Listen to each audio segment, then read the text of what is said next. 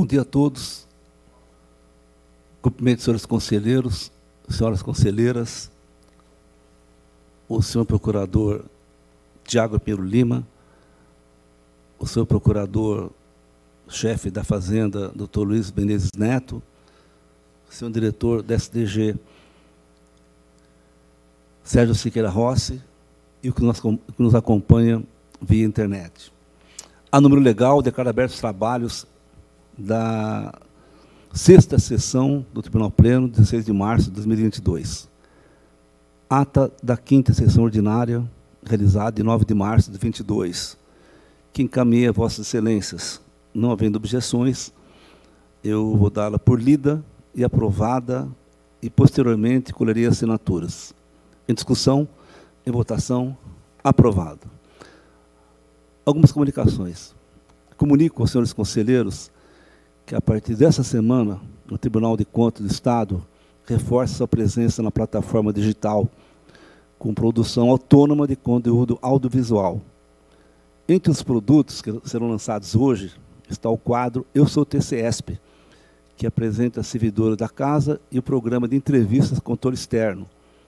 Essas produções e outras notícias eh, sobre a atuação institucional do tribunal estarão no Instagram, no Facebook, YouTube, além de ser reproduzido na rede de monitores internos e nossos video walls. O conteúdo digital também vai gerar áudio e podcasts que estarão nas principais plataformas, como Deezer, Spotify, Anchor, à disposição, e, e com certeza é, terá um trabalho muito importante, além dos nossos programas que entrarão brevemente, que relatarei a Vossa Excelência na hora certa, na, na TV Assembleia e TV Cultura. Lembro que hoje é dia do ouvidor, e para aprimorar uh, a ouvidoria, o tribunal está disponibilizando um robô que atua como atendente virtual do aplicativo WhatsApp. Esse canal fica disponível sete dias por semana, 24 horas, e poderá ser atendido, ser acionado pela população, pedir informações, sugestões, a nova ferramenta é um programa que utiliza inteligência artificial e técnicas de aprendizado de máquina para entender e conversa em linguagem natural, tudo de modo interativo e tempo real. Informo também que houve, eh, semana passada, palestra da promotora de justiça, Gabriela Mansur. Comunico que foi atualizado com dados de fevereiro o painel que acompanha eh, o enfrentamento do Covid no Estado de São Paulo. Também Comunico que eu, juntamente com o Padrão-Geral do Ministério Público de Contas, tivemos com o presidente do Tribunal de Justiça, esmagador Ricardo Anaf, na última quinta-feira, para convidá-lo para a abertura do, do, do, da solenidade que inaugura a comemoração de 10 anos do Ministério Público do Estado de São Paulo, uh, do Tribunal de Contas. E ontem recebemos a visita do Tribunal de Justiça Militar, que veio trazer o convite para a sua posse, que será realizada dia 25. A palavra é de senhores conselheiros. Não havendo pergunta ao senhor Poder-Geral, se deseja ostentação oral em alguns dos processos da pauta. Bom dia, senhor presidente. Não há interesse. Muito obrigado. Agradeço. Solicito ao senhor diretor-geral que diga sobre ostentações orais diferidas. Doutor Edgar Camargo Rodrigues, no item 4. Dr. Renato Martins Costa, no item 28, Dr. Robson Marinho, no item 41, e Dr. Sidney Beraldo, nos itens 14 e 54. Agradeço. E vamos, então, dar início à sessão estadual. Nós temos a resolução 1 de 2017, submete ao Igreja Plenário, lista de exames prévios de editais da esfera estadual para referendo não havendo por parte dos senhores conselheiros nenhuma inclusão, nem requerimento de destaque, vou dá-la por aprovada. Em discussão, em votação, aprovada. Na sessão estadual, uh, há um referendo por parte do conselheiro Renato Martins Costa.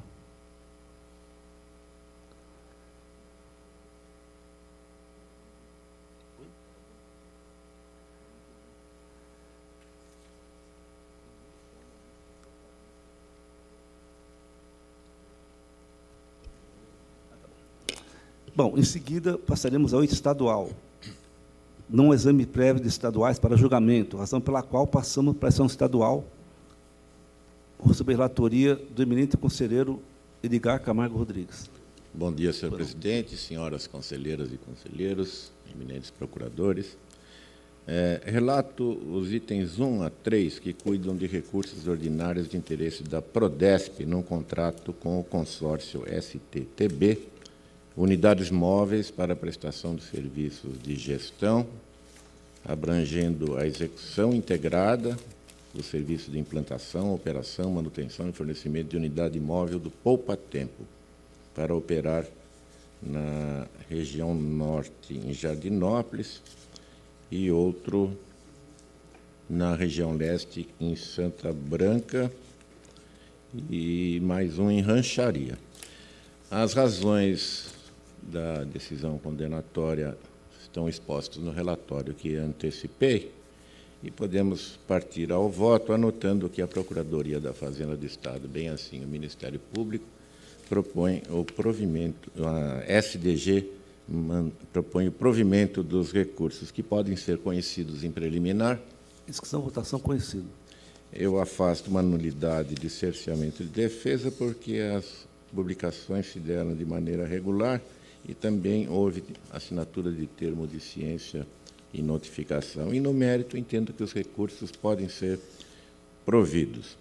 É, Conforme anunciado por SDG, o modelo de engajamento dos serviços de gestão dos postos de poupa-tempo, incluindo atividades de implantação com adequação de unidade móvel ou imóvel, operação e manutenção, mediante procedimento licitatório na modalidade pregão, é aceito por esta Corte desde o julgamento em sede de exame prévio edital de licitação no TC 464 de 2010 é, importa ressaltar a adesão de quatro proponentes no torneio, sem registro de inabilitações, tampouco interposição de recursos administrativos, viabilizando transferência das demais falhas ao campo das recomendações. Eu dou provimento aos recursos, senhor presidente.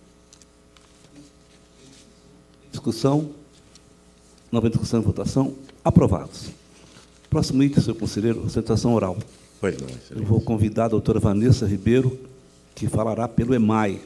Bom dia, doutora Vanessa. Seja bem-vinda. Passarei a palavra ao seu relator, em seguida a vossa senhoria. A palavra ao seu relator. Cumprimento, eminente advogada, doutora Vanessa. É um recurso ordinário da EMAI, Empresa Metropolitana de Águas e Energia, face a acórdão da primeira Câmara, que julgou irregulares a licitação, o contrato, é, celebrado entre a recorrente e DP Barros Pavimentação e Construção, para serviços de remoção, carga, transporte e destinação de vegetação aquática e de detritos flutuantes do canal Pinheiros e respectiva execução contratual. E tomou conhecimento do termo de aceitação definitiva do objeto. O juízo de irregularidade pautou-se na aglutinação de serviços que poderiam ser licitados de forma independente, agravada com vedação à reunião de empresas em consórcio, superdimensionamento de quantitativos de atividades de remoção de resíduos orçados e reflexo prejuízo à competitividade, que contou com desclassificação de duas propostas e inabilitação de três licitantes dentre as seis participantes do torneio. Sobrou apenas uma. Há registro de que a proponente que apresentou a menor oferta teria sido inabilitada por desatendimento a determinado subitem do edital, que cuidava de atestados, e outras duas alijadas porque deixaram de apresentar documentos de habilitação. A decisão consigna ainda pagamento integral das equipes, sem que, houvesse, sem que se houvesse realizado a integralidade do objeto. Daí considerar ferido o interesse público e o princípio da economicidade. É o breve relatório. Anoto que PFE e Ministério Público propõem o conhecimento e negativa de provimento ao apelo. Agradeço, senhor relator. Com a palavra, a ilustre defensora, pelo tempo regimental de até 15 minutos. Excelentíssimos senhores doutores conselheiros, presidente Dimas Ramargo, é, vice-presidente Sidney Stanislau Beraldo, relator Edgar Camargo Rodrigues, demais conselheiros Renato Martins Costas, Antônio Roque Stadini, Robson Marinho, Cristiana de Camargo eh, de Castro Moraes.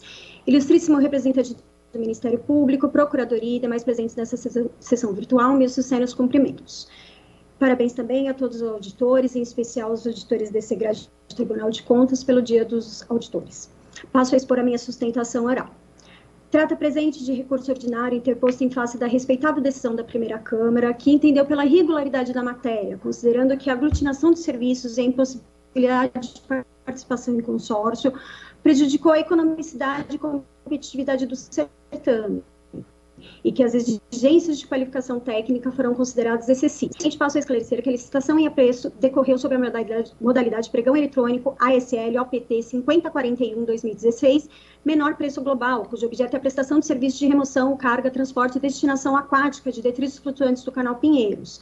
Destaco aqui as atividades básicas do contrato. Remoção de detritos flutuantes no espelho d'água ao longo dos 25 quilômetros do canal Pinheiros em períodos de chuva sem chuva, aliás, com o objetivo de reduzir o careamento para as margens, para as grades das bombas de sucção das usinas elevatórias de Pedreira e usina São Paulo, manutenção e limpeza nas cercas de contenção para evitar nos momentos de bombeamento, onde há grandes fluxos e velocidades maiores, que os detritos sejam contidos nessas cercas e não interrompam a sucção nas bombas das usinas elevatórias de Pedreiras e usina São Paulo remoção de detritos grandes e pesados, como pneu, móveis, carcaças e animais, dentre outros carregados pelo córrego ao longo do rio. Sendo assim, passo a esclarecer ponto a ponto as supostas falhas apontadas na respeitável decisão proferida pela primeira Câmara. Inicialmente, destaco aqui, eh, gostaria de mencionar que o referido edital ASL OPT 5041-2016, ele já foi passível de representação sob o TC 015 508 989 16-7, diante do argumento da empresa Codrasa, que alegou em síntese que houve aglutinação imprópria dos serviços distintos no mesmo edital, ou seja, prestação de serviços nas usinas elevatórias e manutenção no espelho d'água, houve vedação à competitividade ao não, eh, não, não se permitir a participação de empresas reunidas em consórcio e que a qualificação técnica era excessiva e restringia a competitividade do certame, ou seja, os mesmos argumentos que apontaram a irregularidade da matéria em textilha. Ocorre que, após análise prévia do edital epígrafe, o Tribunal Pleno, em decisão de 26 de 10 de 2016, considerou imprecedente a representação interposta pela empresa Codrasa, caçando a liminar e liberando a EMAI para o prosseguimento do certame. Sendo assim, a EMAI acatou as considerações da decisão contidas na improcedência da representação e seguiu com o edital, mantendo a possibilidade de aglutinação dos serviços, vedação ao consórcio e as exigências de qualificação técnica, em virtude da decisão do Tribunal Pleno. Portanto, há de ser reconhecida como medida de justiça a aplicação do princípio da segurança jurídica, em virtude da decisão improcedente na análise prévia do edital proferida por esse egrégio Tribunal de Contas. Após o breve relato, passo ao mérito. A colenda da primeira turma alega suposta irregularidade na aglutinação de serviços, tendo em vista que o objeto contratual foi realizado por uma única empresa é, e que a prestação de serviço foi aglutinada de forma imprópria, em dois serviços distintos, um de prestação de serviço nas usinas elevatórias e outro de manutenção no espelho d'água do Canal Pinheiros, que comprometeu a competitividade do certame por não estarem separados em lotes. Ocorre que a referida alegação não condiz com a realidade fática dos serviços, pois não há aglutinação de serviços distintos. Os serviços requeridos eles são únicos. Trata-se de um bloco organizado de serviços necessários à limpeza do canal Pinheiros. Assim, a remoção, afastamento, carga, transporte destinação de vegetação aquática e detritos flutuantes do canal é, Pinheiros são etapas lógicas e naturalmente vinculadas ao serviço de remoção e destinação dos detritos do canal Pinheiros. A descrição dos serviços nas usinas elevatórias consiste na remoção de detritos e é realizada apenas nos eventos de bombeamento de água pelas usinas elevatórias durante a ocorrência de chuva na bacia do canal Pinheiros, visando impedir a cheia do canal, situação que demanda a operação de equipa do equipamento limpa-grades, permitindo maior fluidez da água do, do leito do rio, sem comprometer as suas margens, ou seja, sem inunda inundação. Por sua vez, os serviços de manutenção no espelho d'água são considerados também remoção de lixos, todavia eles ocorrem durante todo o ano, excluindo-se o período de ocorrência de chuvas, com a utilização de barcaças. Justamente pelas características de operação do canal, a EMAI bem não dividir os serviços em lotes, pois haveria o risco de empresas diferentes realizarem os serviços em períodos diferentes, período de chuva e período seco, ocasionando assim a ociosidade da equipe mobilizada por uma empresa, enquanto a outra trabalharia no limite de sua capacidade, impossibilitando, por isso, a utilização das equipes, o que elevaria, consequentemente, o custo da licitação. Na mencionada sistemática, lote único, são utilizados os mesmos equipamentos e a mesma estrutura administrativa, com execução dos serviços dentro do planejamento e logística de uma única empresa. Caso os contratos estivessem separados, cada empresa teria sua estrutura, elevando os custos operacionais e onerando de forma significativa os gastos do contrato. O serviço em lote único elevou a eficiência nas operações de controle de cheias, porque permitiu a integração do planejamento, da logística e das operações de transporte para aterro sanitário, visto que o controle de cheias tem peculiaridades e situações supervenientes, pois caso as atividades no espelho d'água não sejam executadas de forma eficiente, o bombeamento poderá ser comprometido, dificultando o controle de cheias. Além disso, o serviço em lote único permitiu o aproveitamento da organização, compreendendo todo o período chuvoso, impedindo assim a, a contratação duplicada de funcionários e equipamentos. Cabe mencionar que as equipes foram dimensionadas para atender os grandes eventos de chuva, os quais não são previsíveis, onde a quantidade de lixo carreado é o maior possível. Assim, se evidencia que os quantitativos de lixo não guardam relação com o dimensionamento das equipes. Os volumes de lixo são estimados, não sendo possível prever exatamente o montante de lixo que será apurado, tendo em vista que tudo depende das intercorrências climáticas e da quantidade imprevista de material a ser carreado. Portanto, uma quantidade de lixo menor não irá afetar a formulação da equipe, seja em quantidade ou em qualidade. Sobre as intercorrências climáticas, pondero que a EMA elaborou seu planejamento em função dos últimos 10 anos e com variáveis, observadas as experiências da execução das atividades do canal, não havendo que se falar em superdimensionamento de quantidade, pois os índices pluviométricos foram altos no, nos anos de 2015 e 2016 e menores em 2017 e 2018. Sendo assim, é necessário esclarecer que os serviços em questões possuem um custo fixo, mais ou menos de 86%, e uma parte variável de mais ou menos 13%, referente às quantidades estimadas de lixo. E devido aos índices pluviométricos, a retirada de detritos e vegetação ficou abaixo dos valores estimados no contrato, tendo em vista que os volumes foram definidos em função das médias dos, da média dos últimos anos e a realização de apenas 36%, ela se deu em virtude da menor quantidade de lixo presente nas grades ao longo do canal Pinheiros. Portanto, não houve nenhum tipo de inexecução contratual, o objeto ele foi cumprido integralmente, havendo apenas um menor carreamento de material às grades. As equipes fixas, elas têm a função de operar as máquinas limpar grades nos períodos de chuva, e quando não houvesse operação do canal, é, os funcionários disponíveis eram alocados para a execução de outras atividades devidamente descritas no, no contrato. Portanto, há limites de ordem técnica e econômica que impossibilitou o desmelhoramento do objeto. Pois bem, o elevado custo da licitação em dois lotes distintos pode ser comprovado através da atualização dos contratos anteriores, que permite concluir que se houvesse a segregação dos serviços em lotes, o lote 1, usinas elevatórias de traição e pedreiro, o custo estimado da licitação seria de 5 milhões 552.361 reais e 62 centavos, ao passo que o lote 2, espelho d'água e manutenção, o custo estimado da contratação seria de 3.906.087 reais e 15 centavos. Saliento que as planilhas de cálculo foram anexadas ao recurso ordinário.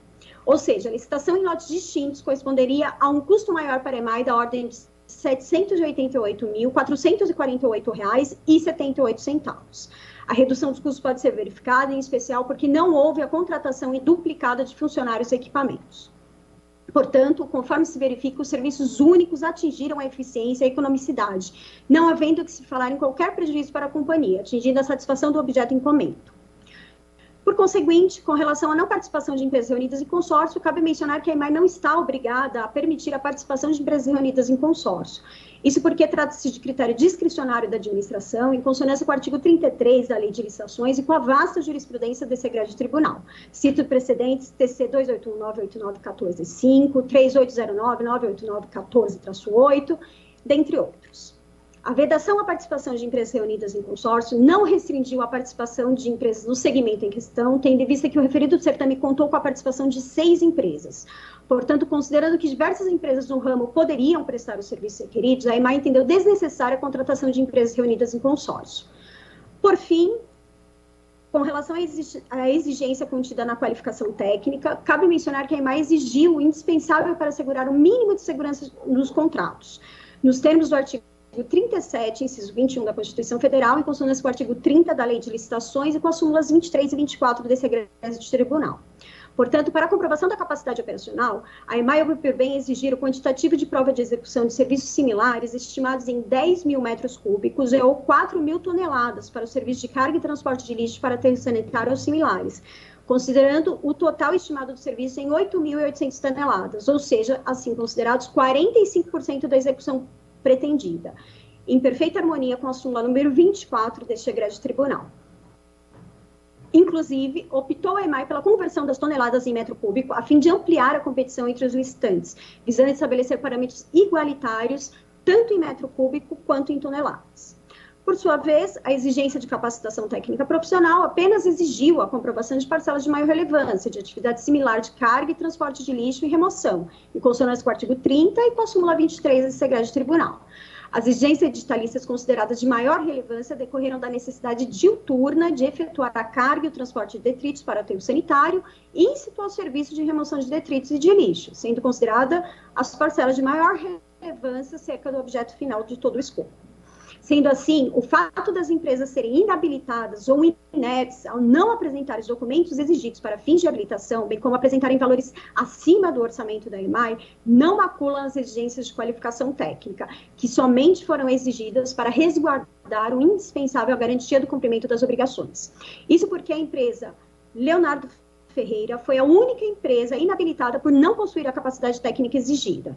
Duas outras empresas, sendo a Construar, é, Construdai e a empresa Fluminense, elas quedaram-se inertes quando convocadas para apresentar as suas documentações, e outras duas empresas, sendo a Construamb e a Multilixo, apresentaram ofertas acima do orçamento da EMAI.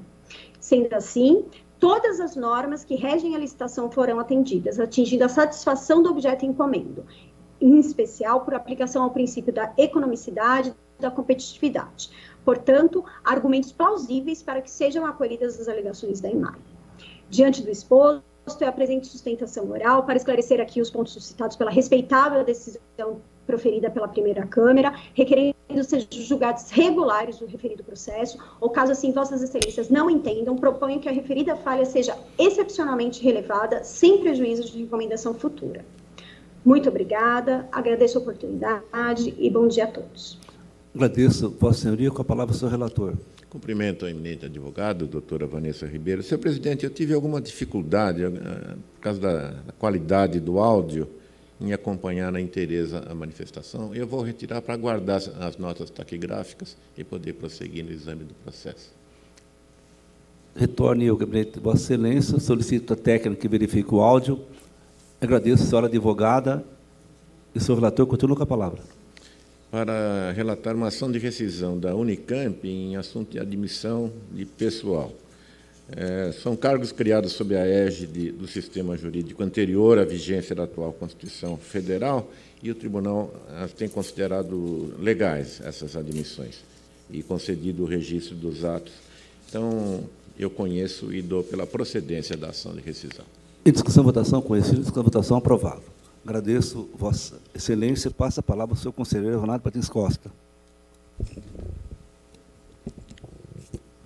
Muito obrigado, senhor presidente. Bom dia, Vossa Excelência, os eminentes conselheiros, o senhor procurador-geral do MPC, o senhor procurador-chefe da Fazenda, o senhor secretário, a todos aqueles que acompanham uh, os nossos trabalhos.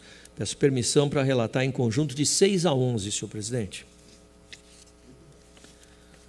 são recursos ordinários interpostos pela Sabesp por Sérgio Beckerman e por João César Queiroz Prado contra decisão que julgou irregulares pregão eletrônico, contrato, execução contratual, visando aquisição de conjuntos completos de sopradores lobulares, que obviamente imediatamente eu fui ao Google para saber do que se trata se alguém tiver interesse, eu falo.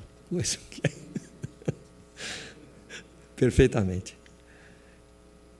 E foram aplicadas ainda multas de 500 UFESPs aos responsáveis. As razões recursais foram apreciadas por PFE e SDG, da Procuradoria pelo provimento, SDG pelo não provimento. Conheço de todos os recursos. Em discussão e votação conhecido. Nas razões recursais, informou-se que parte dos itens seria para substituição imediata e outra parcela para reposição, além de se mencionar a urgência da aquisição, ela não se estendia à instalação. Portanto, não é certa a evocada aplicabilidade do 2915 da Lei 13.303 à situação, até porque, para tanto, também deveria ser demonstrada a emergência que destoasse da rotina natural de planejamento e manutenção, já necessariamente devida por parte da companhia. Ademais, não restou evidenciada efetiva preocupação da Sabesp na ampliação de rol de interessados, já que a escolha de entrega dos itens em prazo exíguo impactou profundamente a participação. Apenas a vencedora restou classificada. Pior, na fase de cotação, tal limitação do universo competitivo já havia se desenhado, posto que apenas uma das consultadas apresentou orçamento com base no prazo fixado, justamente a vencedora. SDG bem avaliou essa questão em parte de seu parecer, que inclusive transcrevi no voto. Assim, a requisição de entrega dos equipamentos em até cinco dias úteis após a assinatura do contrato mostrou-se desarrazoada frente à natureza específica dos produtos que não seriam de pronta entrega corroboram essa ideia os desdobramentos práticos observados na execução da contratação, em que foram reprovados equipamentos entregues dentro do intervalo estipulado, com entrega em termos somente entre os dias 20 e 25 de fevereiro de 2019. Assim, encurtando razões com SDZ, eu nego provimento aos recursos. Em discussão, na discussão e votação, aprovado. Agradeço e passo a palavra à senhora conselheira Cristiano Castro Moraes. Bom dia, senhor presidente, senhores conselheiros, senhores procuradores, senhor secretário-diretor-geral.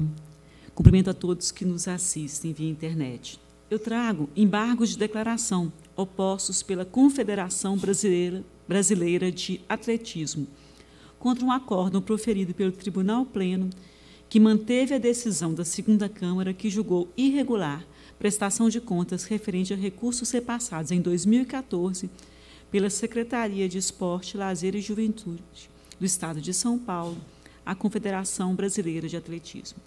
A PFS manifestou pelo não provimento. O processo constou da, da sessão de julgamento do Tribunal Pleno realizada em 14 de julho de 2021, sendo retirado de pauta pelo então relator. Em preliminar, estando em termos, conheço dos embargos. Em discussão votação, conhecido. No mérito, os embargos não comportam acolhimento. Inexiste a omissão arguída pela embargante. Observo que o inconformismo recursal da embargante buscou, na verdade, a rediscussão do mérito da decisão originária, que lhe restou desfavorável, finalidade que não se presta à medida, à presente medida. Nesse, pelo exposto, em curto razões, sendo encaminhado previamente íntegra do relatório a Vossas Excelências, eu voto pela rejeição dos embargos. Em discussão, em votação, aprovado. Agradeço Vossa Excelência e passo a palavra ao conselheiro Sidney Beraldo.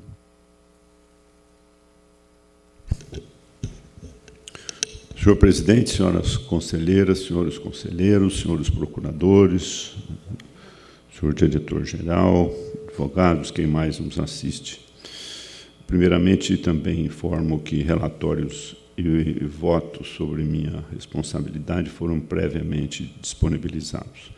Relato o item 13, trata-se de recursos ordinários interpostos por João de Almeida Sampaio Filho, ex-secretário de Agricultura e Abastecimento pela Secretaria Estadual de Desenvolvimento Social, pela Secretaria da Agricultura e Abastecimento contra acórdão que julgou irregulares o convênio, termos de reratificação celebrados entre o Governo do Estado de São Paulo e a Secretaria da Agricultura e Abastecimento e a unidade AMI, tendo em vista o fornecimento de refeições a pessoas carentes por meio do programa Restaurante Popular. A TJ Jurídica se manifestou pelo desprovimento e a Procuradoria da Fazenda e SDG pelo provimento. O Ministério Público de Contas teve vista regimental, em preliminar conheço. Em discussão, votação, conhecido. No mérito, as razões recursais se mostraram capazes de alterar o quadro que motivou o julgamento para, é, pela irregularidade da matéria. Em casos análogos, esse tribunal já deliberou favoravelmente a aprovação da matéria, a subcontratação parcial da execução dos serviços não representa descumprimento das regras pactuadas tampouco violação à legislação de regência, desde que a entidade conveniada mantenha consigo o gerenciamento do programa, ficando responsável pela regular aplicação dos recursos repassados. É o que ocorreu na hipótese. Seguindo a jurisprudência da Casa, voto então pelo provimento dos recursos para reformar a decisão combatida, julgar regulares o convênio e os termos aditivos. Em discussão e votação, aprovado. Próximo item, sustentação oral, senhor conselheiro. Eu convido a doutora Janaína Schemacher, que falará pelo metrô. Bom dia, doutora Janaína. Vou passar Bom a palavra dia. ao seu relator, em seguida a vossa senhoria. Com a palavra, ao seu relator. Também, primeiramente, cumprimento a ilustre defensora, doutora Janaína, e faço aqui a leitura do breve relatório do item 14, que trata de recursos ordinários interpostos por Sérgio Correia Brasil, ex-diretor de assuntos corporativos da Companhia eh, Metropolitana de São Paulo, companhia e do consórcio FK Freios Ferroviários, e também Conrado Grava de Souza, ex-diretor de operações da empresa. Contra acórdão da segunda Câmara que julgou irregulares, concorrência, contrato e respectivos termos aditivos celebrados entre a companhia e o consórcio recorrentes, objetivando a prestação de serviço para a substituição do sistema de comando de frenagem para os trens da linha 1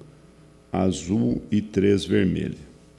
Em consequência, o arresto determinou o acionamento do artigo 2 15, para, é, item 15 e 27 da Lei Complementar Estadual 709-93, tendo ainda aplicado multas individuais de 160 FESPs aos responsáveis pelos atos praticados vista regimental concedida ao Ministério Público de Contas, Procuradoria da Fazenda pelo provimento, SDG pelo desprovimento, considerando a falta de competitividade no certame fator impeditivo para a superação de demais irregularidades apontadas. Observou ainda que o orçamento estimado contou com a utilização de BDI cuja composição continha elementos mensuráveis que deveriam estar previstos como custos individuais na planilha orçamentária, contrariando o entendimento sedimentado nesta Corte. Ademais, entendeu que a falta de divulgação eh, no corpo do instrumento convocatório de planilha orçamentária detalhando os custos utilitários envolvidos na execução do objeto representa falha grave que compromete irremediavelmente a licitação. É o breve relatório. Ouço, doutora Janaína. Agradeço ao relator. Com a palavra, ilustre defensor, pelo tempo regimental.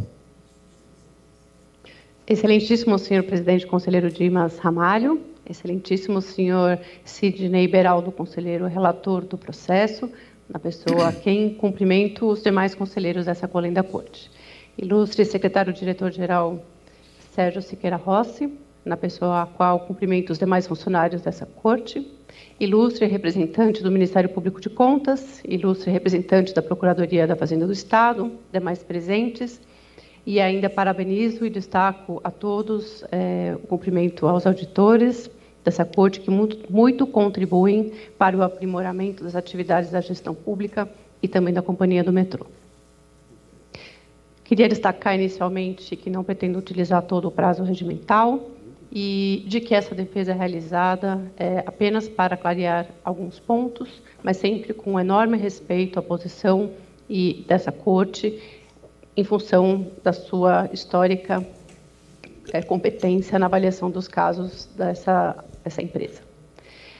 É, o, por fim, ainda gostaria de destacar inicialmente que os julgados que foram mencionados é, como fundamento para julgamento do nosso caso é, foram é, posteriores à nossa contratação, que é de 2009. Bom, o objeto contratado foi concluído com sucesso, com expressivos resultados positivos, não só à companhia, como a toda a população. Isto porque a companhia, como não deveria deixar de ser, tem uma enorme preocupação com a segurança dos seus passageiros. E este contrato ele tem uma extrema relevância por conta disso. Não só para o metrô de São Paulo, mas também para outros metrôs do mundo. Por isso que em 2009 a companhia optou por trocar é, o sistema de freio e antideslizamento como um item importante da sua segurança, tornando-o inclusive mais automatizado e permitindo, como os senhores conhecem, é, a companhia opera em sistema de carrossel, um trem atrás do outro, mantendo ali um distanciamento, que em momentos críticos, é, por exemplo, em casos de chuva, é, permitem que, em, em, com a aplicação desse sistema de freio, permite que a companhia possa colocar mais trens em circulação.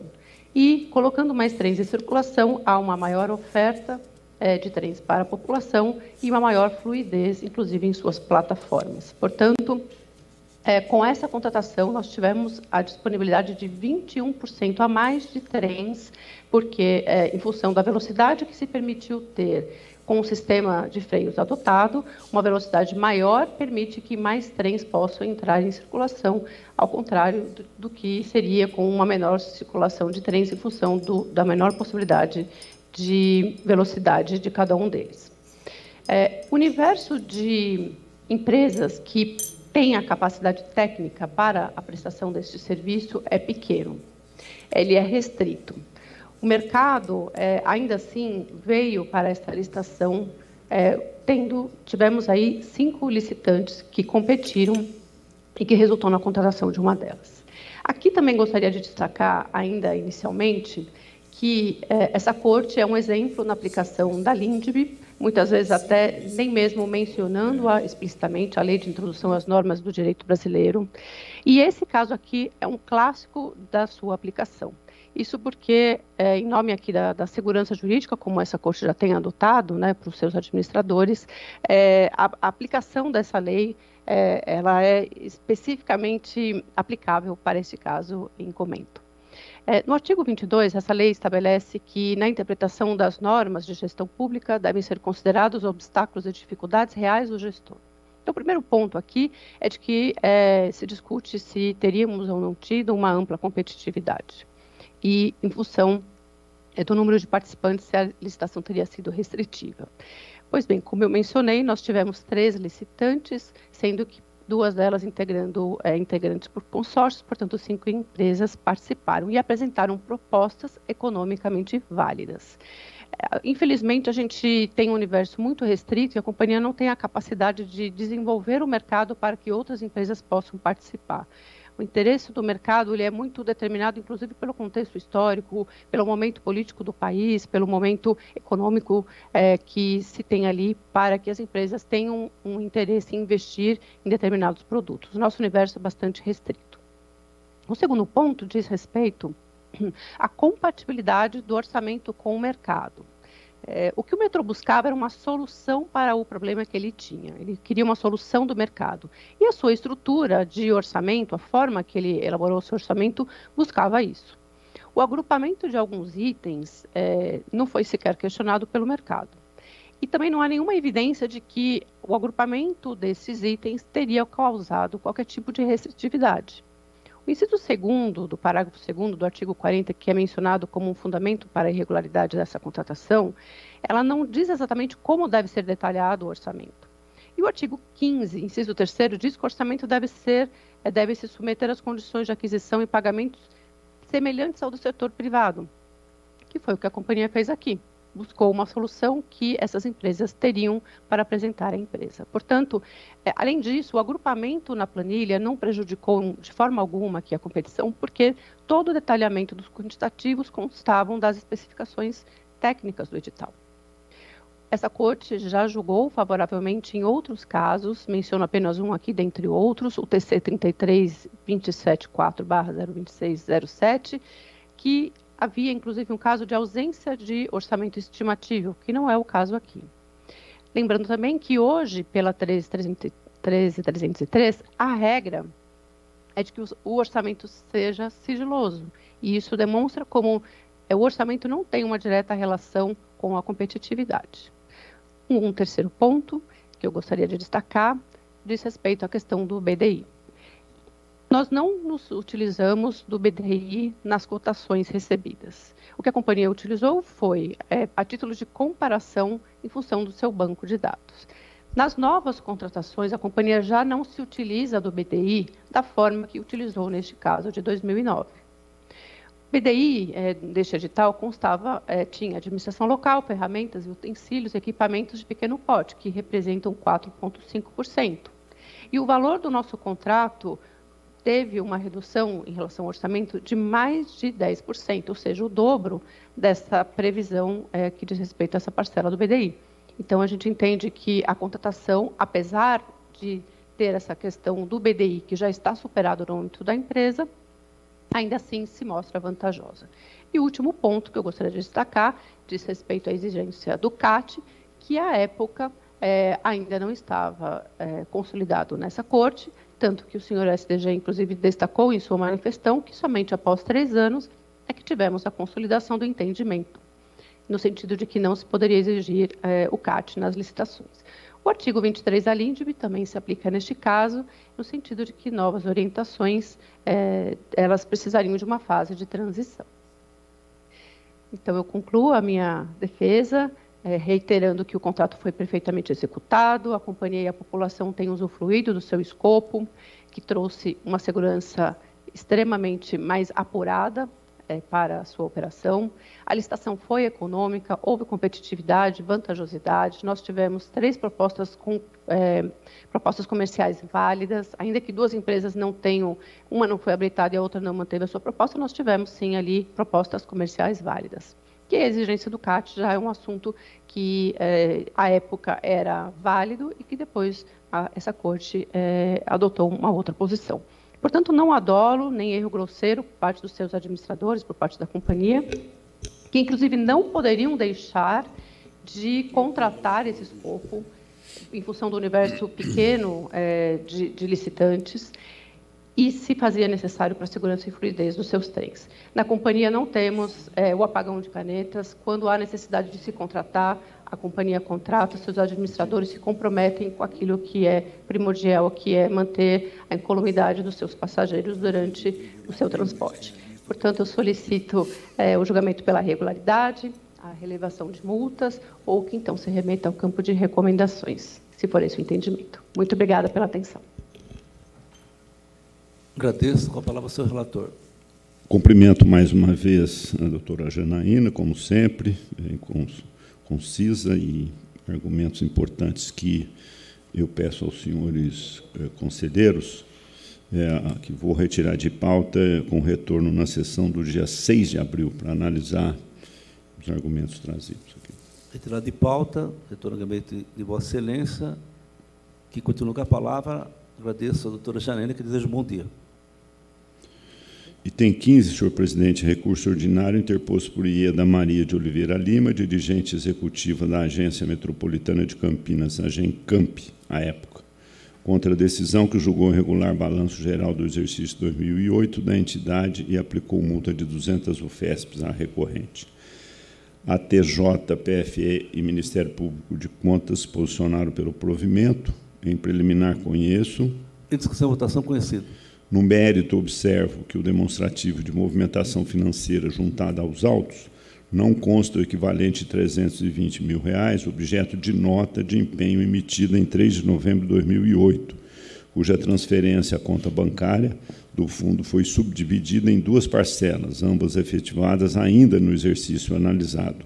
Portanto, os ingressos financeiros oriundos do governo do Estado, somados às importâncias aportadas pelos municípios que integraram que integram a região metropolitana de Campinas totalizaram R$ 5.576.101,56 e não R$ 5.256.101,56 como indicado no relatório da fiscalização.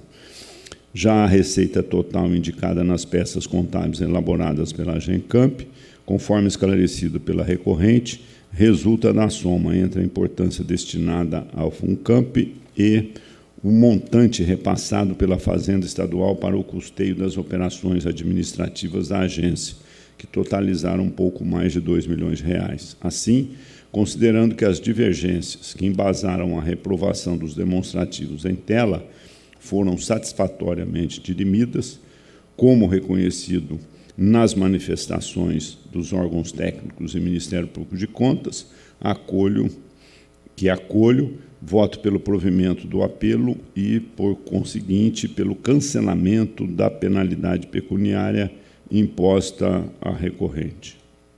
Em discussão, em votação, aprovado. Encerrada a posse estadual, agradeço ao doutor Luiz Menezes Neto, a quem eu desejo um bom dia. E vamos passar para os exames prévios municipais. Bom dia. Nos termos da resolução número 1 de 2017, submeto ao egrégio plenário os exames prévios de editais da esfera municipal para ratificação, referentes, pensão e conhecimento. Não havendo por participação dos conselheiros nenhuma inclusão de processo em requerimento de destaque, vou dá-la por aprovada. Discussão e votação aprovada. Vamos passar agora para os itens municipais, relatorias. Eu traria para julgamento hoje o desempate, eu vou retirar e traria oportunamente, porque surgiram uh, novas informações. Então, com a palavra, itens iniciais, para o senhor conselheiro Edgar Camargo Rodrigues. Pois não, senhor presidente, é um exame de um edital de interesse da Prefeitura de Barueri para estudos de modelagem operacional, econômico, financeira, etc., é, e gestão do estádio Orlando Batista Novelli, é a Arena Barueri. A impugnante é Spartan Capital Eireli. A TJ Engenharia, sua chefia em Ministério Público, é, conclui pela procedência da representação. Em preliminar, eu vou submeter ao plenário o referendo às medidas anteriormente adotadas, senhor presidente. Discussão e votação. Aprovado. E no mérito, a Lei 14.133 do ano passado veda expressamente a aplicação combinada dos dois institutos que regulam os processos relativos a contratações públicas, que são a Lei 8666 e a própria 14.133. Nesse ponto, o edital merece correções. A Prefeitura de Barueri também deverá providenciar que os tópicos do caderno de convocação relacionados ao julgamento dos projetos contenham o necessário detalhamento de modo a facilitar o desenvolvimento de estudos pelos interessados no torneio, sobretudo os de impacto socioeconômico. Pela procedência da representação, é o voto. Em discussão, em votação, aprovado. Continua com a palavra. Ainda o pregão presencial lançado pela Fundação de Amparo ao Esporte do município de Jaboticabal para contratar serviços de arbitragem esportiva. O Ministério Público é pela procedência parcial. Há uma previsão de exclusividade na execução dos serviços por árbitros que detenham certificado em cursos realizados apenas e tão somente por federações paulistas, o que inflige restritividade porque ali já, evidentemente, profissionais capacitados por outras entidades ou federações igualmente habilitadas. Quanto à aplicabilidade da Lei Complementar 123 de 2006, as balizas impostas pelo rito sumaríssimo não ensejam antecipada verificação da pertinência de destinação exclusiva de itens ou reserva de cota. Acompanhe o Ministério Público, voto pela procedência parcial é, determinando a Fundação de Amparo ao Esporte de Jaboticabal a adoção de medidas corretivas no edital presencial número 1, 22, segundo o voto que antecipei aos senhores conselheiros. Em discussão, em votação, aprovado. Agradeço o senhor conselheiro e passo a palavra ao seu relator, Renato Martins Costa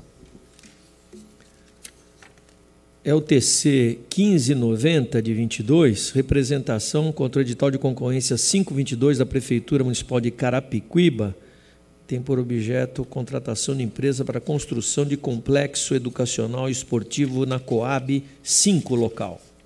Caminhei a íntegra de relatório e voto e concluo com a TJ e MPC pela procedência parcial, para o fim de determinar que a Prefeitura retire a exigência de atestados comprobatórios do fornecimento de argamassa projetada para revestimento contra fogo em estrutura metálica, tanto do regramento de qualificação operacional como no de capacidade técnico profissional. É o voto, senhor presidente. Em discussão, em votação, aprovado. Agradeço a Vossa Excelência e com a palavra o senhor conselheiro Robson Marinho. Senhor presidente, senhoras conselheiras, senhores conselheiros, senhor procurador do Ministério Público de Contas, senhor secretário-diretor-geral. Em exame e representações contra edital da Prefeitura de Serrana para contratação de empresa para fornecimento de vale alimentação. As críticas recaem sobre as tecnologias de realização das transações, vigência contratual e critério de julgamento instada a se manifestar sobre as tecnologias previstas para a realização das, das transações, a TJ considerou esse ponto improcedente. MPC pela procedência parcial, é o relatório. De início, peço referendo da decisão que suspendeu o certame. Em discussão, votação referendada. No mérito, são improcedentes as críticas às tecnologias previstas no edital pois demonstrado que são usuais de mercado. Também o prazo de vigência contratual está de acordo com a legislação de regência. Todavia, restou evidenciado que o critério de julgamento de melhor oferta não é compatível com o objeto licitado. Assim, voto pela procedência parcial da representação e consequente anulação do certame. Em discussão, em votação, aprovado. Prime Consultoria e Assessoria Empresarial Limitada representa contradital da Prefeitura de Guzolândia para a contratação de serviços contínuos de gerenciamento do abastecimento de combustíveis por postos credenciados. Os questionamentos se referem à regra para comprovação da capacidade econômica, ao intervalo mínimo entre os lances e a rede credenciada. O MPC considerou a matéria parcialmente procedente. É o relatório. De início, peço o referendo da decisão que suspendeu o certame. Em discussão, votação, referendado. No mérito, a primeira questão está relacionada ao fato do edital ter exigido das empresas licitantes a apresentação do balanço patrimonial para a comprovação da capacidade econômico-financeira. Mas, excepcionado desse dever, a participante que se enquadra como microempresa ou empresa de pequeno porte optante pelo Simples Nacional. A Lei Complementar 12306 permite que as empresas enquadradas nessas condições adotem uma contabilidade simplificada para fins fiscais no cumprimento das obrigações acessórias pertinentes, mas nada trata de participação dessas empresas em certames licitatórios.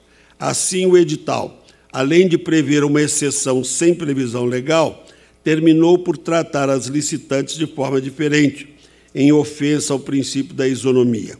O questionamento acerca da extensa e pormenorizada rede credenciada também procede, pois desprovida de estudos que justifiquem técnica e historicamente tamanha exigência.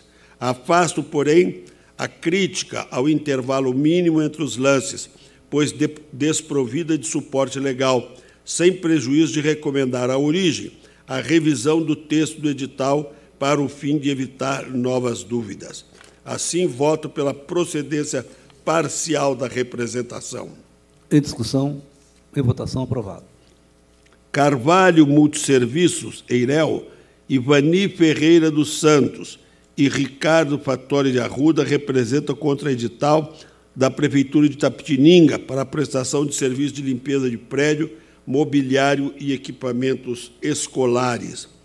A questão tratada nos autos se refere à exigência de visita técnica obrigatória a 30% das escolas, ou quase 30 unidades. A origem apresentou justificativas e o Ministério Público de Contas se manifestou pela procedência é o relatório. De início, peço referendo da decisão que suspendeu o certame. Em discussão, votação, referendado. No mérito, a ausência de complexidade do objeto torna procedente o ponto impugnado nos termos da jurisprudência desta Corte. É como voto. Em discussão e votação, aprovado. Agradeço, Vossa Excelência. Passa a palavra à senhora conselheira Cristiano de Castro Moraes. Senhor presidente, senhores conselheiros, eu trago duas representações formuladas contra os seguintes editais da Prefeitura de Praia Grande. O pregão presencial 35 de 2021, objetivando o registro de preço para aquisição de luminárias, e uma concorrência pública 12 de 2021, objetivando a execução de serviços de iluminação pública do município. A TJ, Ministério Público de Contas e SDG, todos pela procedência das representações. Pelas razões expostas no relatório e voto que encaminhei previamente a Vossas Excelências, considerando a natureza eminentemente técnica dos quesitos encaminhados, lastreada na análise da assessoria técnica sob o viés de engenharia, bem como nas manifestações unânimes colhidas na instrução do feito, eu considero procedentes as representações formuladas contra os editais de pregão 35 de 2021 e concorrência 12 de 2021, para o fim de determinar à Prefeitura de Praia Grande as seguintes medidas. Reavalie o planejamento preparatório dos certames reveja as especificações das luminárias, equipamentos e ensaios e realize uma ampla e completa estimativa de preços. É uma síntese do voto que encaminhei previamente na íntegra a Vossas Excelências. Em discussão, em votação, aprovado. Eu trago agora representações formuladas contra o edital da concorrência pública também da Prefeitura de Praia Grande, mas agora objetiva a contratação de empresa especializada em obras e serviços de engenharia, visando a reurbanização da Avenida Sérgio Gregório e Rua João Roberto Correia, na Vila Sônia.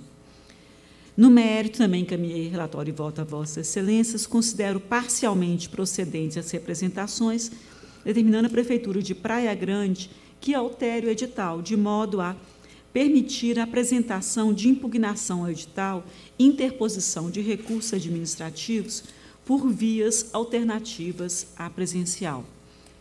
Deixar claro que a comprovação da capacidade técnico-profissional deverá ocorrer por meio da apresentação da certidão de acervo técnico, o CAT, conforme a súmula 23 dessa casa, e conferir facultatividade à visita técnica. É como voto. Em discussão? Em votação, aprovado. Relato representações contra edital de concorrência pública da Prefeitura Municipal de Itacoaquecetuba, tendo por objeto a manutenção da iluminação pública com teleatendimento e telegestão. Na conformidade do relatório e voto que encaminhei previamente a Vossas Excelências, considero procedentes as representações devendo a Prefeitura adotar as seguintes medidas corretivas no edital.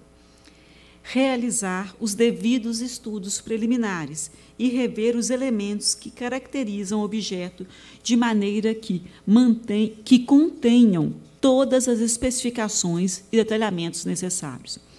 Demonstrar nos autos do procedimento licitatório a compatibilidade dos preços mediante ampla pesquisa de preços excluir dos requisitos de qualificação técnica a imposição de prova de experiência anterior em sistema de iluminação em ambiente exclusivamente público. Suprimir exigências de qualificação técnica operacional e técnica profissional previstos nos itens 4.3.2 e 4.3.3 e eliminar o escopo, a obrigação da contratada de disponibilizar um veículo para fiscalização. É uma síntese do voto que encaminhei previamente a Vossas Excelências. Em discussão, em votação, aprovado. Eu trago agora a representação contra o edital da concorrência pública da Prefeitura Municipal de Capão Bonito, tendo por objeto a concessão para exploração de serviços funerários no município. A TJ, Ministério Público de Contas, e Secretaria Diretoria Geral pronunciaram pela procedência da representação. Inicialmente, eu solicito referendo pelas medidas anteriormente adotadas. Em discussão, votação, aprovado.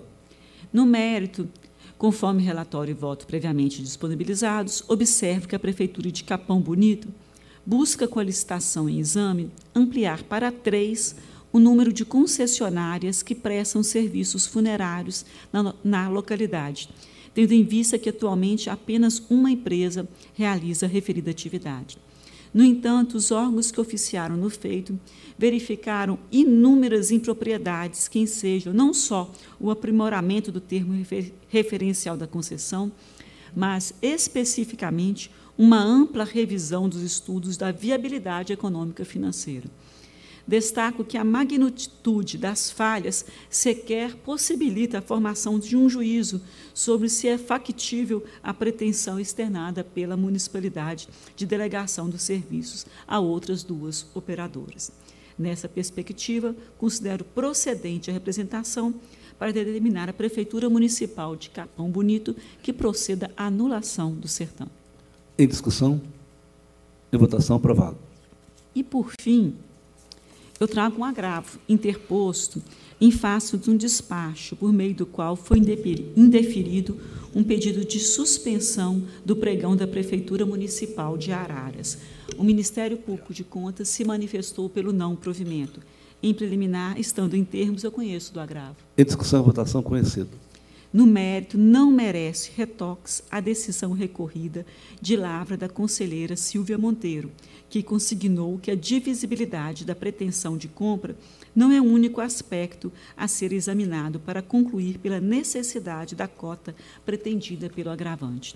De fato, o artigo 49 da Lei Complementar 123 de 2006 enumera situações excepcionais que podem, em tese, justificar o afastamento do benefício pretendido. Assim, a avaliação de tal aspecto depende do exame das justificativas, eventualmente constantes no processo administrativo licitatório, sendo que o recorrente sequer comprovou ter questionado a matéria na esfera administrativa. Nessa perspectiva, acompanhando a manifestação do Ministério Público de Contas, o meu voto nega provimento ao agravo interposto. Em discussão, em votação, aprovado. Agradeço a Vossa Excelência, com a palavra o seu relator, Sidney Liberal. Senhor presidente, trago para julgamento os TCs 1063, 1130 e 1246 de 22, que trata do edital de concorrência pública 1021, formulado pela Prefeitura Municipal de Limeira, destinado à contratação de empresa especializada para a prestação de serviço de saneamento ambiental e limpeza pública. Conforme relatório e voto previamente encaminhados, considero com a TJ e SDG parcialmente procedentes as impugnações. Afasto inicialmente a crítica ao lançamento de disputa nos moldes da Lei 8666-93, ao revés de aplicar o reclamado uso da modalidade de concessão. Faço isso porque, em análise de, matéria similar, trazida ao crivo desse tribunal nos autos do processo TC 10.278 e 10.537, é, prevaleceu o entendimento no sentido de que, quando realizada por entidade que integra a administração do titular, a contratação de terceiros para execução de tarefas instrumentais afetas ao saneamento básico não se subsume é, ao conceito de prestação indireta de serviços públicos que estabelece o artigo 175 da Constituição Federal, afastando das vedações impostas no artigo 10 da Lei 11.445 de 2007, com a nova redação é, da Lei 10.026 de 2020.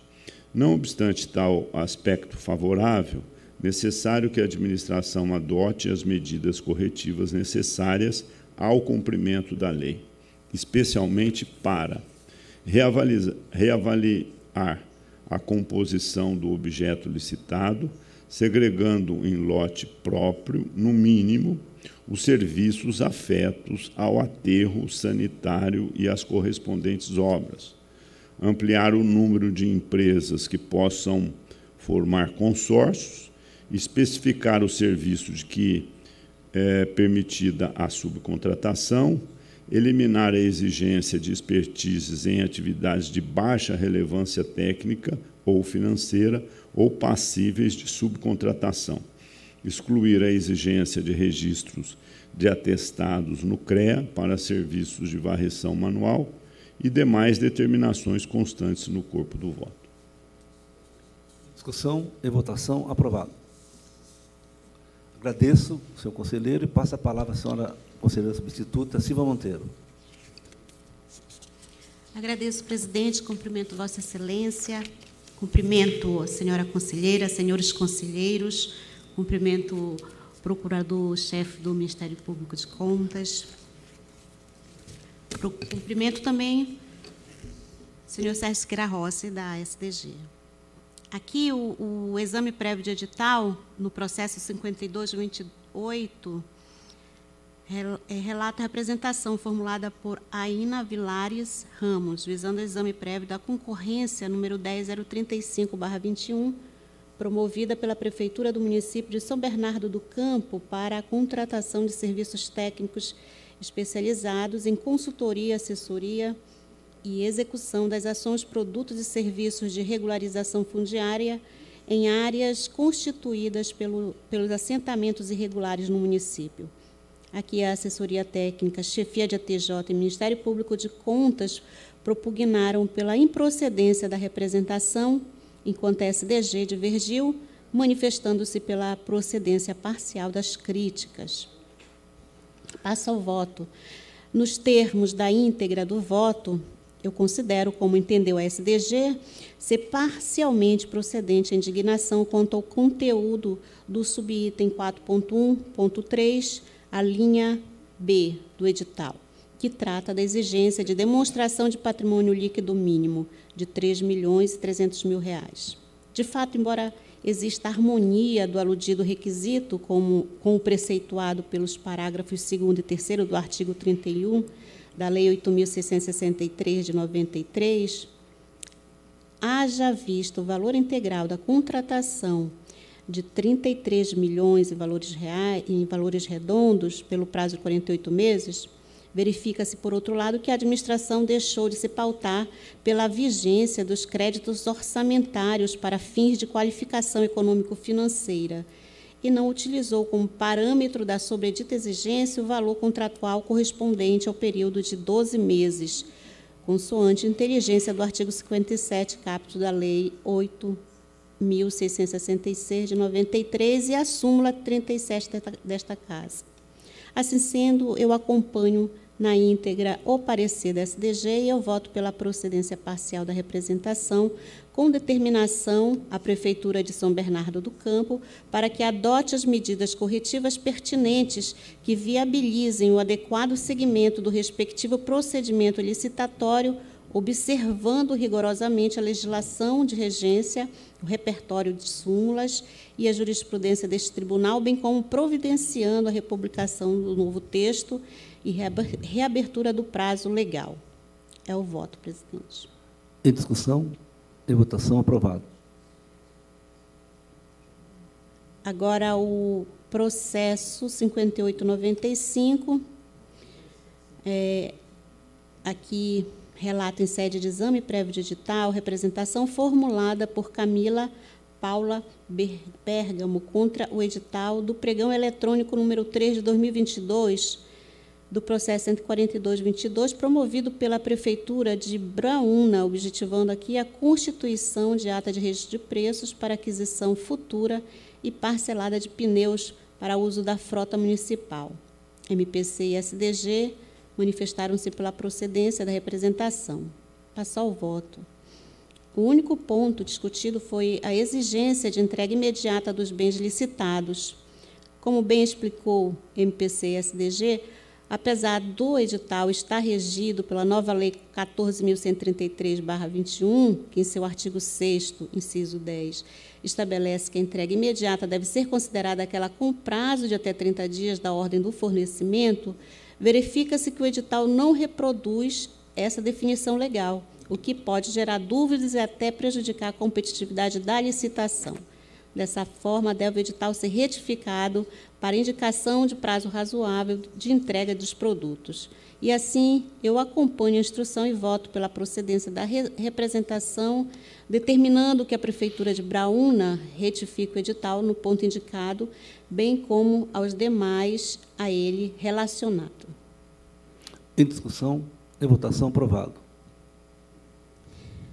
Agora, o processo 6417, relato em sede de exame prévio de edital, embargo de declaração, oposto pela empresa CS Brasil Transporte de Passageiros de Serviços Ambientais Limitada, contra o acordo do egrégio plenário proferido nos autos do TC 22-681, que julgou parcialmente procedente a representação contra o edital do pregão eletrônico número 551-21, instaurado pela Prefeitura de São Bernardo do Campo, visando a locação de veículos com ou sem condutor para a Secretaria de Serviços Urbanos. A assessoria técnica manifestou-se pelo acolhimento dos embargos, enquanto que sua chefia e SDG opinaram pelo conhecimento e rejeição. MPC não selecionou o, os autos para exame. Passo ao voto. Aqui em preliminar, conheço dos embargos de declaração por serem tempestivos e subscritos por parte legítima. Em discussão e votação, aprovado. No mérito, não prosperam as razões do recurso. Como bem disseram a chefia de ATJ e SDG, as arguições são repetidas e a embargante procura atacar o mérito e rediscutir a matéria, buscando os efeitos infringentes ou modificativos.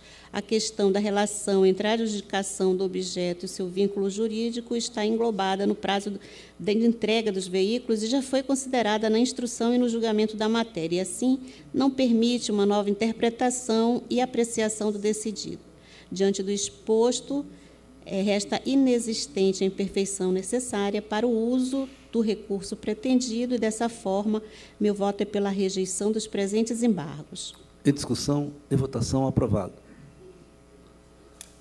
Agradeço Vossa Excelência, encerrada a pauta de exames prévios municipais. Vamos passar para a ação municipal a ser iniciada pelo conselheiro Edgar Camargo Rodrigues. Votos de mérito. No item 16, há um pedido de adiamento formulado por Eduardo Pedrosa Cury, que é vista e oportunidade de apresentar memoriais ou realizar sustentação oral. Eu vou pedir adiamento voltando ao gabinete. Pois não, volta ao gabinete de Vossa Excelência. Relato 17 é um recurso da Prefeitura de Itaquaquecetuba, num contrato com Rariz Cultural para o fornecimento de profissionais habilitados ao trabalho pedagógico nas escolas municipais de ensino fundamental e educação infantil e acompanha uma representação formulada por Jones Projetos em Educação e Lazer acerca de possíveis irregularidades nessa contratação. Antecipei aos senhores conselheiros tanto o relatório quanto o voto Anoto que, para o Ministério Público, as razões de inconformismo não suplantam vícios na estruturação dos custos decorrentes da falta de clareza na delimitação do objeto.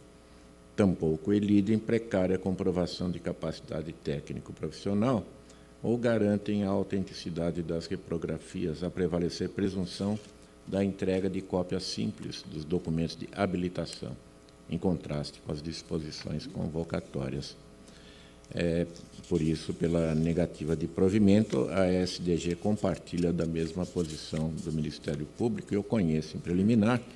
Em discussão votação, conhecido. E também nesta instância, furta-se a Prefeitura de oferecer argumentos que dissuadam esta Corte da presença de graves anomalias na condução do processo licitatório, orientado à disponibilização de corpo docente para capacitação do magistério e condução de aulas em caráter substitutivo no período de treinamento dos professores titulares. As razões que fundamentam o meu voto constam do documento que antecipei e que conclui pela negativa de provimento do recurso. É a proposta que submeto aos senhores conselheiros. Em discussão, em votação, aprovado. E ainda um recurso ordinário da Prefeitura de São Bernardo do Campo, num contrato com as empresas Cooperativa Vinícola Garibaldi, COTAP, Cooperativa dos Trabalhadores Assentados da região de Porto Alegre, e Cooperativa de Produção e Consumo Familiar Nossa Terra Limitada. visando o fornecimento de gêneros e produtos alimentícios da agricultura familiar e do empreendedor familiar rural para compor o cardápio da alimentação escolar da rede municipal de ensino, nos valores que estão especificados no relatório. Na opinião do secretário-diretor-geral, os argumentos do recorrente corroboram os vícios apontados, porque, enquanto entidade executora do Plano Nacional de Alimentação Escolar, não poderia a administração incorporar dotações municipais em chamada pública, derivada da dispensa licitatória com amparo na Lei Federal 11947. Pondera que, a despeito do superveniente alerta às implicações hermenêuticas do artigo 14 dessa lei, a data de emissão do comunicado tampouco constitui marca inicial de vigência da exegese, vez que a redação do texto normativo indicaria com clareza as matrizes de custeio do programa. Relembrando, essa matéria é interessante, mas o Programa Nacional de Alimentação Escolar possibilita que se dispense licitação para contratação até determinado percentual, 60% ou 70%, se não me engano. É, aqui a Prefeitura de São Bernardo suportou grande parte das despesas e sem fazer licitação. Aí foi buscar uma cooperativa lá do Rio Grande do Sul e outra, a Lures, é, tudo isso à margem é, da lei, com dispensa de licitação, que aproveitaria a parte financiada pelo governo federal, mas não poderia aproveitar os recursos dispendidos pelo município. Por essas razões, eu acompanho a SDG e nego o provimento. Em discussão? Em votação? Aprovado. Agradeço a Vossa Excelência. Com a palavra, o senhor conselheiro Renato Martins Costa. Item 19. Em julgamento proferido em 10 de março de 21, este plenário não conheceu de recurso ordinário interposto pelo ex-prefeito de Poá, mantendo o decreto de irregularidade dos aditivos firmados para a execução dos serviços de limpeza de prédios, mobiliários e equipamentos escolares. Uh, a autoridade competente interpôs embargos de declaração defendendo a tempestividade do recurso. Em preliminar, conheço dos embargos. Em discussão, votação conhecida. Como puderam Vossas Excelências verificar no voto que encaminhei, a cronologia uh, da interposição dos embargos, ou melhor, do, do recurso ordinário, conduz ao seu conhecimento. Houve uma série de suspensões de prazo, etc. Então, a matéria pode ser conhecida como recurso ordinário pelo que, senhor presidente, eu acolho os embargos para essa finalidade. Em discussão, votação aprovado. Assim passou ao mérito, então. A segunda Câmara considerou injustificado o acréscimo de 11,19% no valor pago à contratada, por quanto não demonstrada a quantidade acrescida de empregados por unidade de prestação de serviços. Do mesmo modo, a prorrogação da vigência contratual sofreu reajuste de 12 0,49%, com quanto o índice inflacionário convencionado para aquela, aquele intervalo tivesse sido de apenas 5,42%. Reputo injustificável a modificação substancial dos quantitativos do objeto, como no caso do acréscimo de duas escolas, cinco creches, apenas sete meses após a celebração do contrato, ou seja, antes de um ano de vigência. De outra parte, entendo que o índice de reajuste definido pela vontade livremente materializada na subscrição do termo contratual não poderia ser substituído, por mais conveniente que o fosse, já que tal medida deporia contra o princípio da força obrigatória dos contratos, além de se distanciar das condições de participação definidas para quaisquer interessados desde a publicação do edital de licitação. Assim, com o SDG, eu nego provimento ao recurso ordinário. Em discussão e votação aprovado. 20. Recurso contra a decisão que julgou irregular a prestação de contas de recursos repassados em 2015 pela Prefeitura de Altinópolis ao Hospital de Misericórdia da cidade. O ex-prefeito é o recorrente. A instrução foi de SDG que propõe o não provimento. Conheço do recurso. Em discussão votação conhecido duas questões preliminares, a primeira do 33, que realmente não cabe a aplicação no caso, e ainda não vislumbro a possibilidade de aplicação de incidente de uniformização de jurisprudência, por quanto ausente a configuração dos respectivos pressupostos legais, como bem delineado por SDG em seu parecer.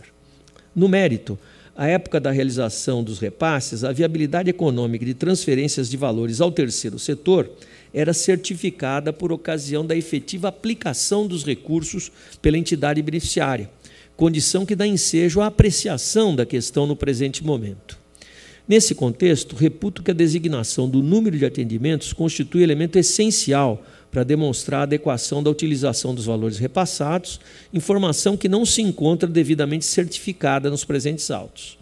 A incerteza verificada no presente processado decorre da ausência de segregação entre os atendimentos destinados aos usuários do SUS e aqueles direcionados aos convênios particulares. O direcionamento de recursos do SUS para outras finalidades constitui falha grave que merece ser reprovada, não se configurando como mera formalidade, como quer fazer crer o recorrente. Assim, com o SDG, eu nego o provimento ao recurso ordinário, não obstante exclua de ofício o acionamento do artigo 33. Em discussão votação aprovado.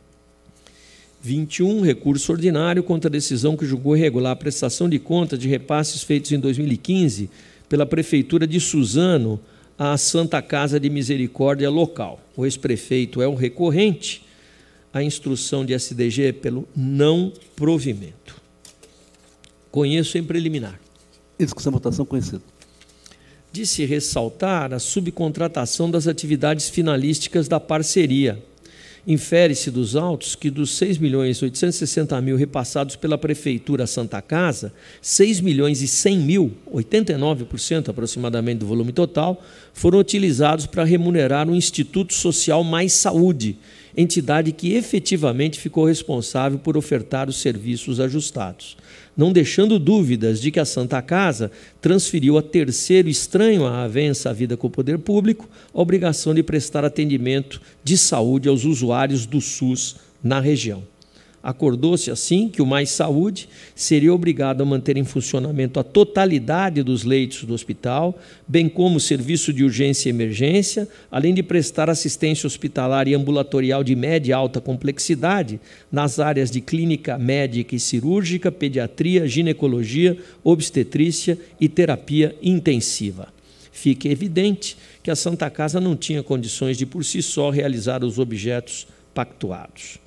Esse tipo de manobra coloca a organização não lucrativa na linha de frente da avença, legalmente suportada por estatutos e certificações exigíveis, mas permite que terceiro exerça as lides conveniadas, sendo remunerado pela prestação de serviço e talvez até burlando a disputa com outras entidades. A falta de transparência na gestão também é preocupante. A os valores não estão bem discriminados e não esclarecida a diferença entre um saldo contábil de mais de 571 mil reais e um financeiro de zero reais. No que diz respeito à execução das atividades, novamente o descontrole sobressai a inexistência de conhecimento acerca da demanda de usuários, a falta de disponibilização por unidade e preço do fornecimento de alimentos, lavagem de roupa, a inclusão do relatório governamental de abordagem sobre atividades não ajustadas e o não encaminhamento das demonstrações contábeis somente somam-se à perspectiva que desagou na reprovação da prestação de contas. De mais a mais, imperfeições similares motivaram a emissão de juízo desfavorável em caráter irreversível à prestação de contas de 16. Assim, com o SDG, eu nego o provimento, excluindo de ofício a aplicação do artigo 33. Em discussão, em votação, aprovado. 22, recurso contra a decisão que julgou irregulares dispensa licitação, contrato, termos aditivos, aplicando multa de 160 festos ao responsável, matéria de interesse da Prefeitura de Avaré, que con contratou fretamento de ônibus para utilização pela Secretaria Municipal de Esportes. O ex-prefeito é o recorrente. A instrução é de SDG que propõe o não provimento. Conheça em preliminar. Discussão votação conhecido. A relevância social de que se reveste o transporte rodoviário de atletas para a participação de eventos desportivos não pode ser aceita como razão de, para, de per si, justificar a dispensa licitatória o órgão público se descuidou, mediante falta de adequado planejamento, das providências necessárias para a realização de regular certame licitatório voltado à contratação de serviço plenamente previsível, já que se tratava de transporte para disputas de campeonatos e jogos amistosos. Agrava o panorama o fato de que a quantia inicial ajustada, R$ 57.120, está acima do custo estimado de R$ 53.760, subscrito pelo próprio recorrente. Nada obstante, considero passiva a exclusão da penalidade, seja pelo baixo valor da contratação, seja porque os atos remontam a 2012. Apenas para essa finalidade, portanto, eu dou provimento parcial. Em discussão, em votação, aprovado. 23 é matéria que retorna recurso ordinário interposto contra a decisão que julgou irregulares as contas da Câmara Municipal de Severine, exercício 2017. Recorrente o ex-presidente, em sessão anterior, de 9 de fevereiro passado, conhecido reexame, proferi decisão pelo seu provimento. Na oportunidade, pediu vista a eminente conselheira Cristiana de Castro Moraes, a quem passo os autos e ouço com toda a atenção e respeito. Senhor presidente, senhores conselheiros, eu pedi vista dos autos para melhor analisar a questão da revisão geral anual conferida aos edis, criticada no grau anterior pela ausência de paridade em relação ao conjunto do corpo funcional do legislativo e pelo descompasso em face dos índices de inflação no período. Sobre essa matéria, imperioso rememorar que o tema está definido com base em contornos constitucionais que disciplinam tanto o momento e os limites aplicáveis à fixação dos subsídios da vereança, quanto aos procedimentos a serem observados na concessão da revisão geral anual.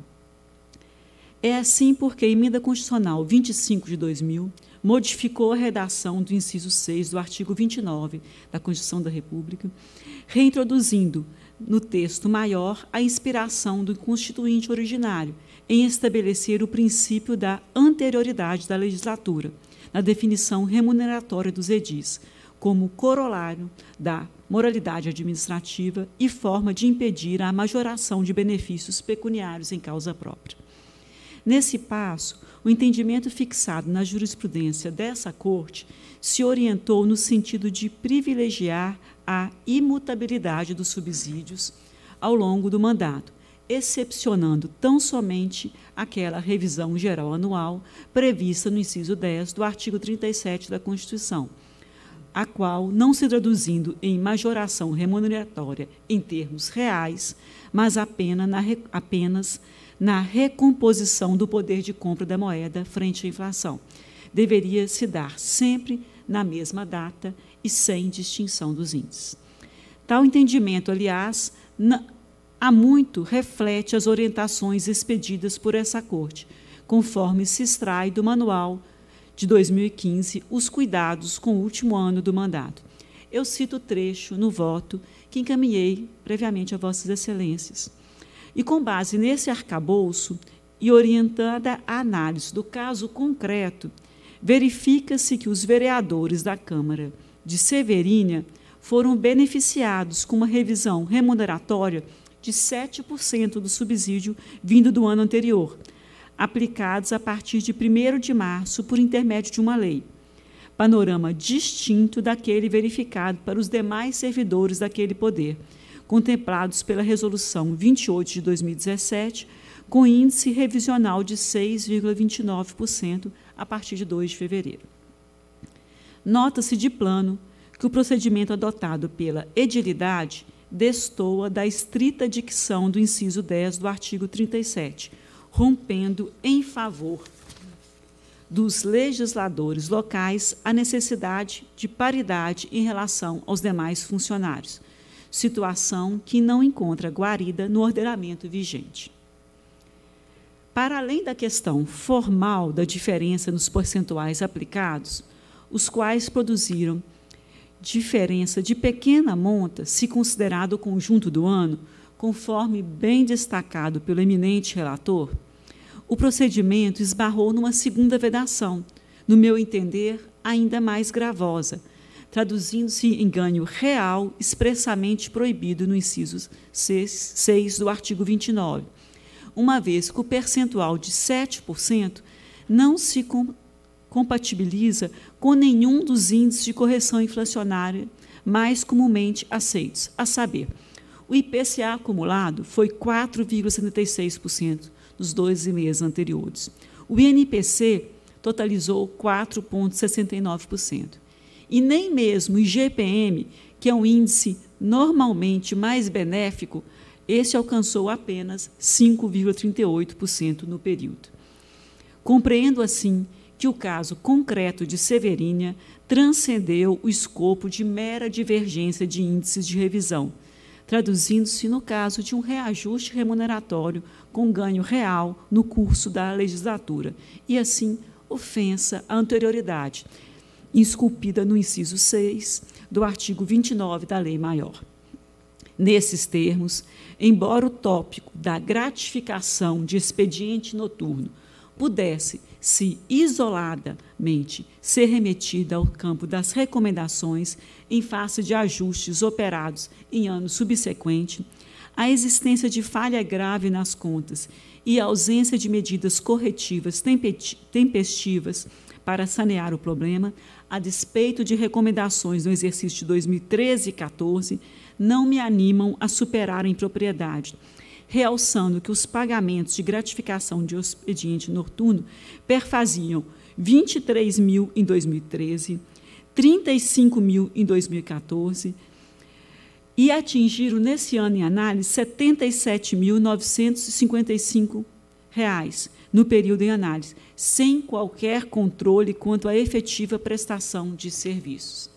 Nesses termos, com a máxima vênia ao entendimento do relator, meu voto acompanha as manifestações de Ministério Público de Contas e SDG e eu proponho o não provimento do recurso ordinário, mantendo o juízo de irregularidade sobre as contas anuais de 2017 da Câmara Municipal de Severino.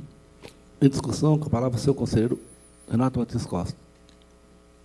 Primeiro cumprimento, agradeço à conselheira Cristiana pelo voto revisor. É, a abordagem que empreendi no voto inicialmente submetido a Vossas Excelências teve um caráter bastante pragmático, até uma característica que eh, eu procuro empreender ah, aos meus votos. Foi aplicado um índice distinto, curto nessa distinção, mais distinto entre servidores e vereadores e na contramão do que usualmente acontece, né? que se dá um pouco mais para os servidores e menos para os vereadores. Aqui foi mais um pouco para o vereador e menos para o servidor. Só que a vigência para o vereador foi de 11 meses e para o servidor foi de 12 meses, o que resultou numa diferença reconhecidamente pequena no final do exercício. Então, em função disso, dando todas as advertências, recomendações, eu entendi naquele momento superável a matéria. Mas o voto que a conselheira Cristiana apresenta uh, me leva a reformular a minha conclusão. Não me parece realmente que estejamos diante de um caso em que seja possível acomodar a situação uh, pelos problemas que foram aqui iluminados. E dessas questões me chamou mais atenção uh, o aspecto de que, em verdade, não se tratou nem de RGA. Não se tratou de RGA.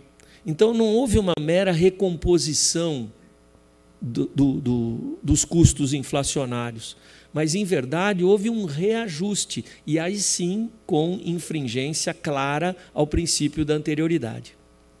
Uh, nesse sentido, mais uma vez, uh, agradecendo as ponderações de Vossa Excelência, e se Vossa Excelência me permitir, eu encampo o voto revisor como se meu fosse e eh, concluo pelo não provimento do recurso, submetendo a questão nessa ótica à deliberação de Vossas Excelências.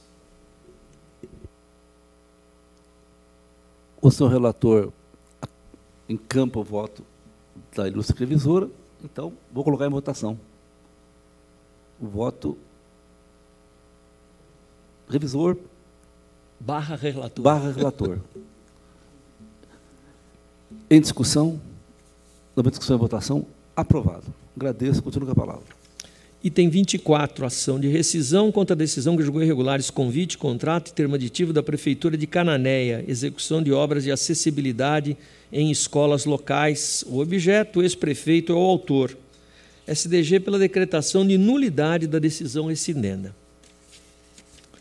Revendo as ocorrências do processo em que prolatada a sentença, constato haver prova da existência de termo de ciência e notificação firmado pelo autor. Do mesmo modo, publicada a sentença em Diário Oficial, com indicação expressa do nome do responsável, reputo insubsistente a alegação de vício processual sob tal aspecto. Não obstante, a partir da intervenção de SDG, verifico que a notificação para responder às falhas identificadas no relatório da fiscalização esteve restrita à prefeitura, bem como ao responsável legal pela contratação em apreço, não se fazendo referência expressa à possibilidade de que a empresa contratada pudesse igualmente oferecer justificativas de interesse. Por se tratar de vício de desenvolvimento válido e regular do processo, a ausência de notificação da empresa contratada configura nulidade absoluta, declarável de ofício e independente de provocação da parte favorecida. Assim, com SDG, descartando o pedido subscrito pelo autor, eu decreto de ofício, todavia, a nulidade da sentença com retomada do processo a partir da notificação da empresa contratada. Em discussão e votação aprovado. 25 a 27 em conjunto, senhor presidente.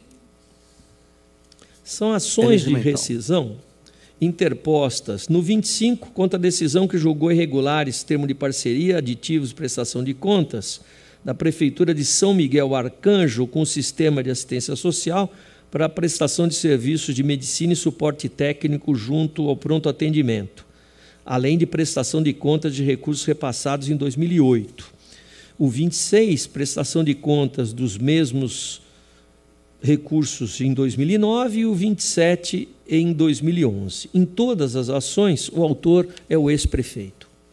A instrução de SDG propõe o não conhecimento dos pedidos. Infere-se que a pretensão do autor é que este tribunal aplique em seu julgamento posições externadas por órgãos de outra esfera de governo, caso o governo federal, o que reputo inconcebível diante da emissão de parecer conclusivo subscrito pelo próprio interessado, por meio do qual atestou-se que a origem dos valores confiados à entidade do terceiro setor é municipal. Assim, por não restarem dúvidas quanto à jurisdição dessa corte para apreciar os atos praticados, rejeito a incompetência invocada. Igualmente, não vejo como classificar a extensa jurisprudência referenciada como documentos novos, seja porque não se afigura como elemento idôneo de convicção, seja porque o próprio postulante reconhece a existência prévia do repertório trazido a exame, o que, a meu juízo, inviabiliza amparar o pleito alusivo à reprovação de contas de 8, 9 e 11. Voto pelo não conhecimento das rescisórias acompanhando o SDG. Em discussão e votação aprovado. Próximo item, a citação oral, senhor conselheiro. Pois não. Eu convido o doutor Diego Rafael Esteves Vasconcelos, que falará pelo requerente, ex-prefeito de Louisiana, senhor Ricardo Matias Bertaglia. Bom dia, uh, doutor Diego. Seja bem-vindo. Passarei a palavra ao seu relator e seguida a vossa senhoria. Com a palavra, seu relator. Bom dia, doutor Diego. Farei uma brevíssima síntese do relatório. É um pedido de reexame em relação, às contas anuais da Prefeitura Municipal de Luisiana, exercício de 2019. O requerente é o ex-prefeito e o parecer desfavorável se deu em razão do extrapolamento do limite imposto pela Lei de Responsabilidade Fiscal para as despesas de pessoal. As razões recursais foram avaliadas pelas assessorias de ATJ, por sua chefia e pelo Ministério Público de Contas, todos convergentes no sentido do não provimento. Registro que recebi memoriais do interessado, senhor presidente. Relatado. Agradeço. Com a palavra o senhor uh, advogado, pelo tempo regimental de até 15 minutos. Excelentíssimo conselheiro presidente, doutor Dimas Ramalho, excelentíssimo conselheiro relator, doutor Renato Martins Costa, nas pessoas dos quais eu cumprimento os demais conselheiros deste egrégio tribunal pleno, secretário-diretor-geral, procurador-geral de contas, advogados, servidores e todos aqueles que nos acompanham remotamente. Um bom dia a todos. Excelência, eu pretendo ser o, o mais breve possível, até porque, conforme já muito bem relatado pelo eminente conselheiro Dr. Renato, a única impropriedade grave que maculou as contas de 2019 da Prefeitura Municipal de Louisiana consistiu na extrapolação do limite legal da despesa com pessoal, cujo percentual não teria sido reconduzido nos termos do artigo 23 da Lei de Responsabilidade Fiscal. Com a devida vênia aos pareceres das assessorias técnicas desta Casa e do douto representante do Ministério Público de Contas, os quais opinam pelo desprovimento do pedido de reexame, mas conforme demonstrado em sede de memoriais entregue ao relator, não foi observado os efeitos decorrentes da situação excepcional provocada pela Covid-19. Isso porque, excelências, no ano de 2020, o município de Luisiânia ele editou o decreto 2394, decretando estado de calamidade pública em decorrência da Covid-19, cuja situação ela foi devidamente reconhecida pela Assembleia Legislativa do Estado através do Decreto Legislativo número 2493 de 2020. Nesse sentido, nos termos do artigo 65, inciso 1 da Lei de Responsabilidade Fiscal, foram suspensos os prazos e as disposições previstas no artigo 23 da Lei Fiscal. Veja-se assim que no primeiro e no segundo quadrimestre do ano de 2020, o município de Louisiana ele se encontrava dispensado de reconduzir a despesa com pessoal ao limite legal. Não obstante, eu ressalto que no terceiro quadrimestre de 2020, a despesa de pessoal que era de 56,03%, ela foi reduzida para 53,09% da receita corrente líquida, conforme reconhecido inclusive pela Unidade Regional de Araçatuba, por ocasião da emissão do relatório referente às contas de 2020, que são objeto do TC 3124 989 20 por fim, excelências, eu gostaria de ressaltar que essa mesma situação ela já foi analisada por este colento tribunal pleno ao tratar das contas do governo do estado nos autos do TC 5866 98920 sob a relatoria do eminente presidente Dimas Ramalho, inclusive também na sessão de ontem, a segunda Câmara, sob a relatoria também do ora relator Dr. Renato Martins Costa, foi analisado as contas anuais do município de Mesópolis, referente ao exercício de 2020, que são objeto do TC 2889 98920, ocasião em que foi reconhecida a suspensão dos prazos para recondução das limites do, de pessoal na mesma situação hora analisada. Deste modo, requer que seja dado provimento ao pedido de reexame reformando-se o acordo recorrido para o fim de ser emitido parecer prévio favorável às contas anuais da Prefeitura Municipal de Luisiânia relativas ao exercício de 2019. Agradeço a atenção de todos e desejo uma boa continuidade dos trabalhos. Agradeço o seu defensor e passo a palavra ao seu relator. Uh, cumprimento o doutor Diego pela sustentação. Senhores conselheiros, uh, eu encaminhei, eh, inclusive, previamente o voto, não desconhecia se haveria sustentação oral ou não, mas a sustentação ela, ela acena por uma questão que acredito que mereça a nossa reflexão um pouco mais acurada, porque invoca simplesmente a defesa, ó, legislação extravagante da pandemia, prorrogam-se os gastos uh, com pessoal ainda que excedentes, os prazos de recondução ficam prejudicados, etc. Só que aqui, em relação à Luisiânia, nós temos um aspecto que nós vamos ter que decidir. Eu já adianto a Vossas Excelências que eu não tenho a opinião formada, eu vou retirar e o processo vai voltar, mas só estou mencionando para que a gente possa pensar em tese sobre isso. será que municípios que têm as características de Luisiânia, em que há extrapolação dos gastos com o pessoal histórica, vem vindo lá, desde 2018, vai, vai, chega até o final de 2019 do mesmo jeito. Então não foi a pandemia, não foram os gastos extraordinários, é um histórico do município que lhe é desfavorável nessa matéria. E lhe é desfavorável quase sempre pelas mesmas razões. Contrata-se serviços que deveriam ser prestados pela prefeitura, esses serviços são claramente substitutivos, portanto, não, não é uma contratação em bloco, como numa organização social de saúde, que não conta gasto de pessoal, não. É substituição de mão de obra, subordinação, tudo muito claramente delineado. Agora, a legislação extravagante, ela vai prevalecer em qualquer circunstância? Ela vai tornar aproveitáveis atos anteriores que demonstram apenas a falta de cuidado da administração em zelar por essa questão? Então, essa é, é, a pergunta que eu deixo em aberto. Trarei a minha visão sobre o assunto oportunamente, mas acredito que mereça uma reflexão de todos nós em relação a esse tema que está aparecendo aqui e que certamente vai aparecer em outras contas que teremos de analisar. Então, eu vou é, retirar o 28, senhor presidente, retornando ao meu gabinete. Muito obrigado.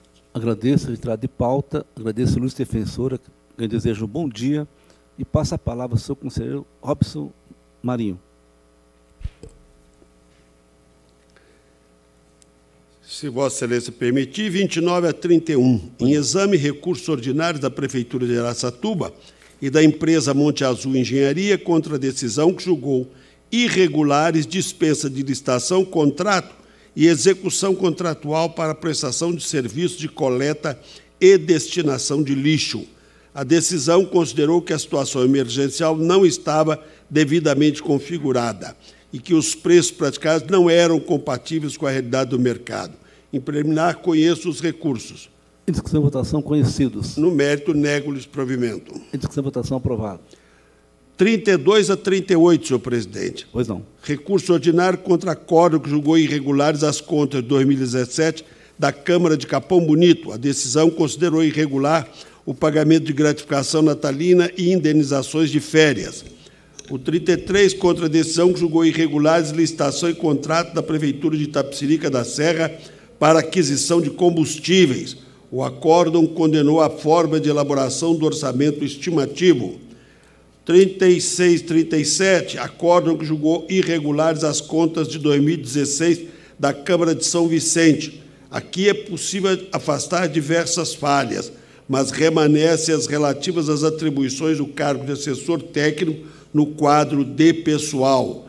38, é, é, acórdão que julgou irregulares as contas da Câmara de Vargem Grande Paulista de 2016 a decisão foi motivada pelo aumento do gasto com pessoal dentro do período de vedação, 180 dias que antecede o pleito eleitoral, entre outras falhas no quadro de pessoal. Em preliminar, conheço os recursos. Em discussão votação conhecidos. E no mérito, nego-lhes provimento. Em discussão votação.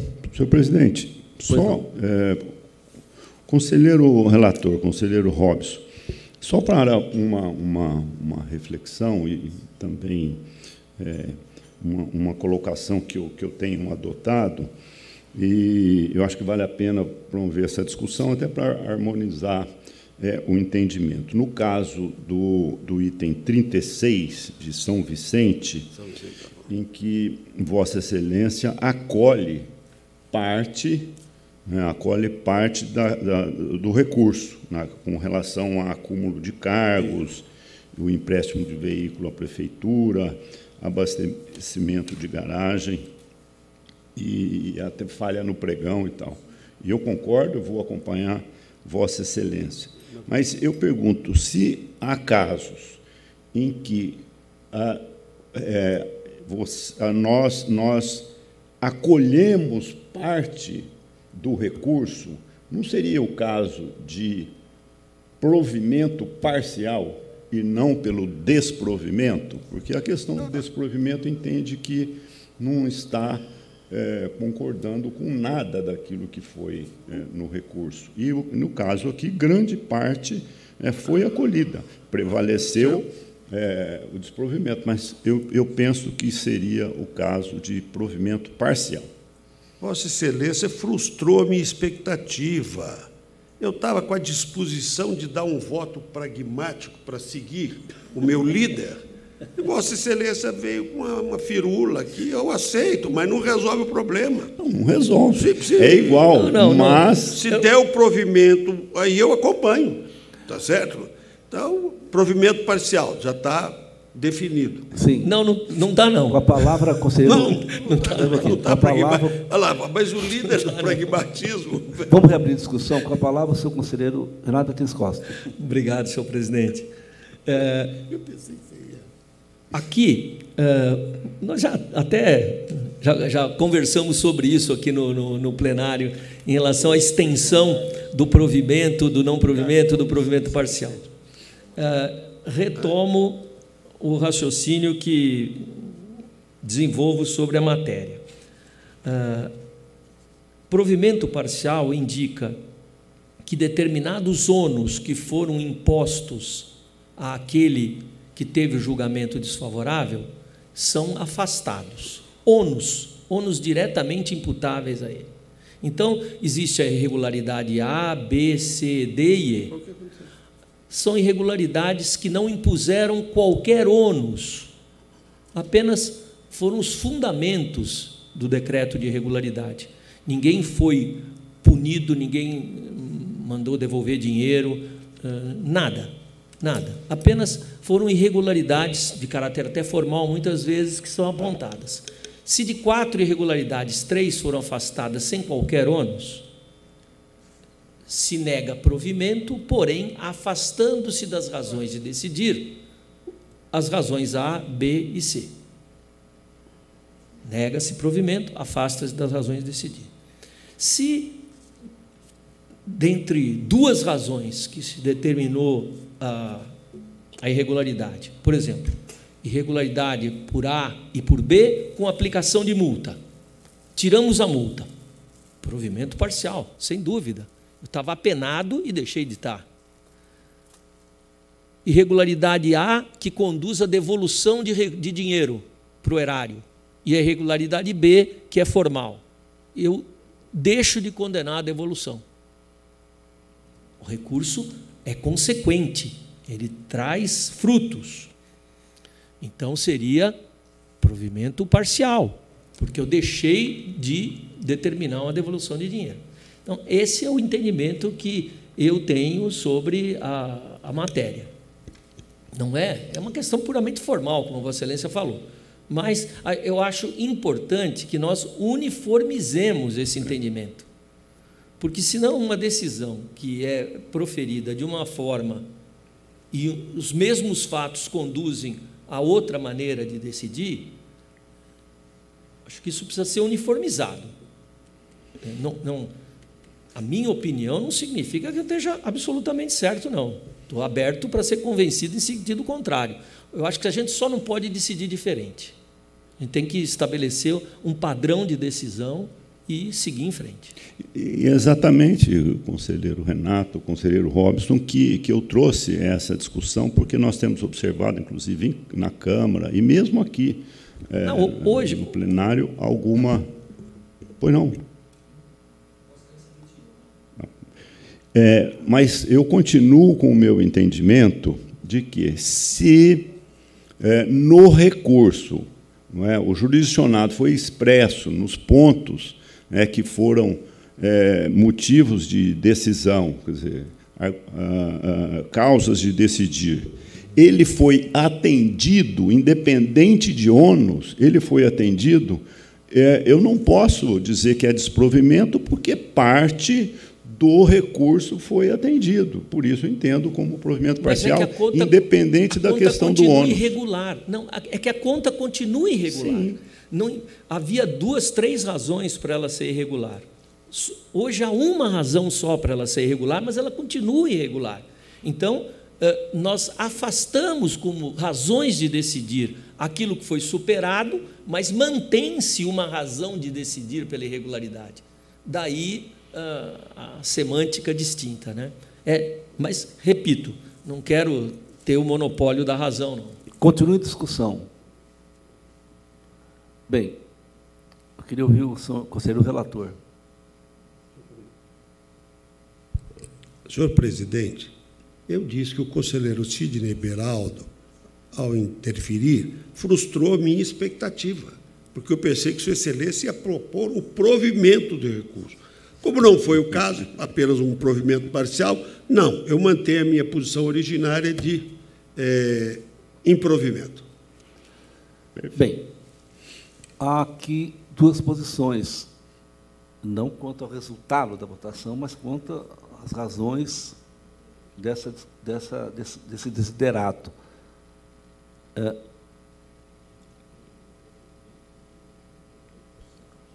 sim, há duas posições. É, eu pergunto se mais alguém quer debater o assunto, vamos passar para a votação. Bem, então, rememorando, a posição do senhor relator pelo não provimento e a posição do conselheiro Beraldo pelo provimento parcial.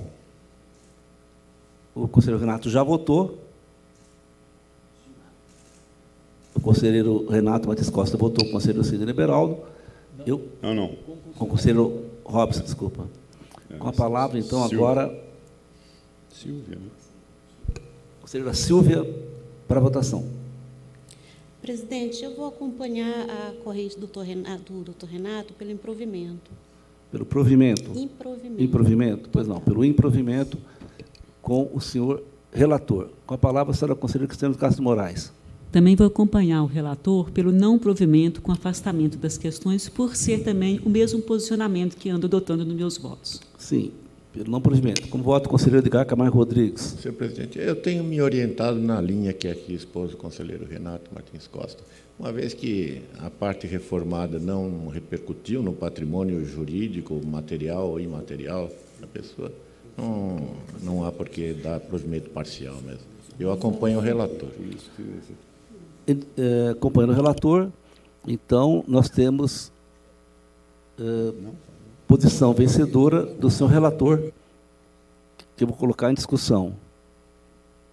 Eh, um, dois, três, quatro, cinco, cinco votos, e o conselheiro Beraldo na posição de provimento parcial, que nesse momento fica como voto vencido. Continua com a palavra, senhor relator. Perfeito. Tem sustentação oral no Sim. item seguinte, senhor presidente. Eu queria convidar aqui, eh, para o item número 41, a doutora Tatiana Baroni. Bom dia, doutora Tatiana, seja bem-vinda. Passo a palavra ao seu relator. São recursos ordinários interpostos pela Prefeitura de Ilha Bela, pelo ex-prefeito e por ex-secretário municipal contra acórdão que decidiu pela irregularidade da dispensa de licitação do contrato e do termo aditivo e pelo conhecimento da execução contratual e do termo de recebimento definitivo, atos relativos a ajuste emergencial celebrado, celebrado entre a Prefeitura e Egel Engenharia para a execução de obra de recuperação de avenida.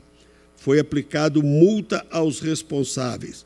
Pesou sobre a matéria a não caracterização de situação superveniente, inesperada e emergencial, e a apuração de projeto básico falho que demandou alteração por termo aditivo. MPC opinou pelo não provimento dos apelos interpostos pela Prefeitura e pelo ex-prefeito, mas pelo provimento do recurso do ex-secretário de Obras, com o cancelamento da multa a ele aplicada, vez que esse recorrente não ocupava o cargo de secretário à época dos atos. É o breve relatório, senhor presidente. Agradeço com a palavra a ilustre defensora pelo tempo regimental. Excelência, bom dia. Eu cumprimento o presidente desse egrégio Tribunal de Contas, doutor Dimas Alho, todos os conselheiros, ilustre representante do Ministério Público de Contas, secretário-diretor-geral e os demais que nos acompanham nesse julgamento.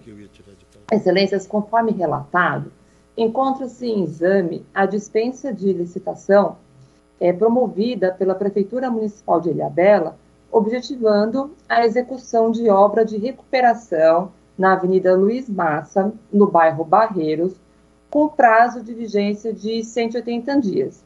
Também se encontrou em análise o termo aditivo, a execução contratual e o termo de recebimento definitivo. É, a dispensa, excelências, ela foi justificada pelo grande volume de chuvas, cujo índice pluviométrico atingiu cerca de 92 milímetros em apenas dois dias. É, no dia em que houve o desmoronamento de terra, né, que interditou a via, foi registrado um volume de chuva de 102 milímetros, o qual estava além dos parâmetros de chuva que vinham sendo registrados em anos anteriores pelo município de Laberta. Assim, excelências, é, houve sim uma calamidade pública desencadeada por força maior, a municipalidade não teve opção a não ser realizar a contratação por meio de dispensa de licitação em caráter emergencial. Este deslizamento ele causou enormes transtornos aos munícipes tendo em vista que essa via interditada era o único acesso à região norte da ilha. Nesse sentido, eu peço licença para ler um trecho de Eli Lopes Meirelles, que classifica que a situação emergencial caracteriza-se pela urgência de atendimento de situação que possa ocasionar prejuízos ou comprometer a incolumidade ou segurança de pessoas, obras, serviços, equipamentos ou outros bens públicos ou particulares, exigindo rápidas providências da administração para debelar ou minorar suas consequências lesivas à coletividade. Então, excelências, na situação calamitosa que se encontrava o município, a administração não teve opção a não ser realizar a contratação emergencial, uma vez que a situação ela exigia medidas rápidas e eficazes diante da possibilidade de isolamento dos municípios alocados na região norte da ilha. Essa situação calamitosa provocada pelas chuvas, ela foi imprevisível, não se caracterizando, salvo melhor juízo, desídia da, do recorrente. É, com todo respeito à decisão de irregularidade proferida, assim como as manifestações dos órgãos técnicos do MPC, não houve inércia da administração em planejar tempestivamente ações de segurança das vias públicas uma vez que esse volume ele se apresentou maior do que a média dos anos anteriores. Além disso, o município, nos anos de 2015 e 2016, realizou estudos necessários para as obras de ampliação da via. E esses estudos, eles não indicaram a necessidade de obras de contenção e drenagem, mesmo porque essa só surgiu em razão da imprevisível e implacável força da natureza. Temos, além disso, eventos recentes que aconteceram no município de São Paulo, na, no município de Franco da Rocha, no Rio de Janeiro, que foram ocasionados por força da natureza e em várias cidades do Brasil. E esses acontecimentos, elas fogem do alcance do gestor público.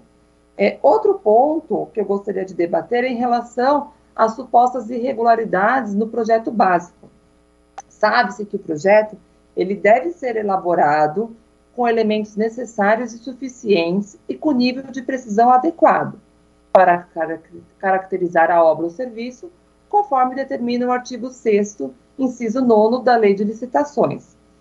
Juntou-se aos autos toda a documentação necessária a demonstrar o caráter emergencial, bem como as especificações do solo, estruturação, estrutura rochosa. Além disso, o termo de referência encontrava-se completo, não restando dúvidas sobre a necessidade na execução da obra. No entanto, excelências, não é difícil imaginar a dificuldade de se elaborar com urgência um projeto básico para realizar uma obra emergencial que isolou parte de um município, de uma ilha.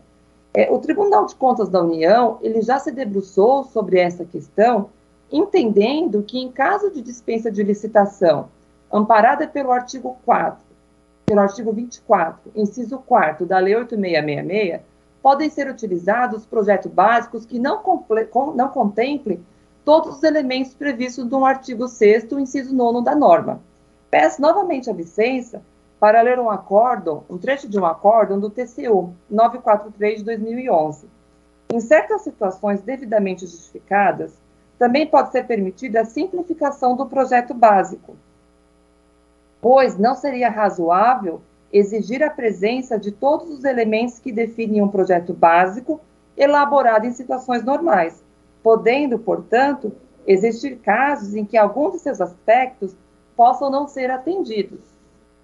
Ademais, é, toda essa situação apresentada, ela justificou a necessidade da elaboração do termo aditivo, pois no decorrer da execução da obra, foi verificado pela empresa, mediante topografia, que as características específicas quanto à geologia da encosta, ela passou a exigir readequação orçamentária do contrato.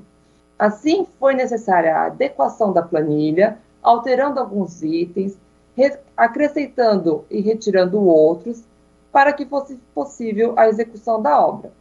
Por fim, excelências, eu destaco que a execução do contrato ocorreu de forma correta e sem qualquer intercorrência.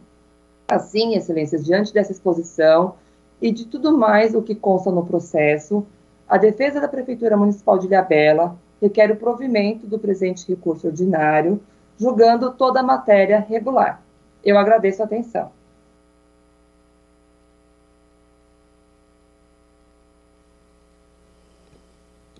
Agradeço, senhora defensora. Com a palavra, senhor relator. Senhor presidente, para analisar os argumentos defendidos por, pela doutora Tatiana, eu retiro de pauta com retorno automático. Pois não. Continua com a palavra. Não, excelência. O item 42.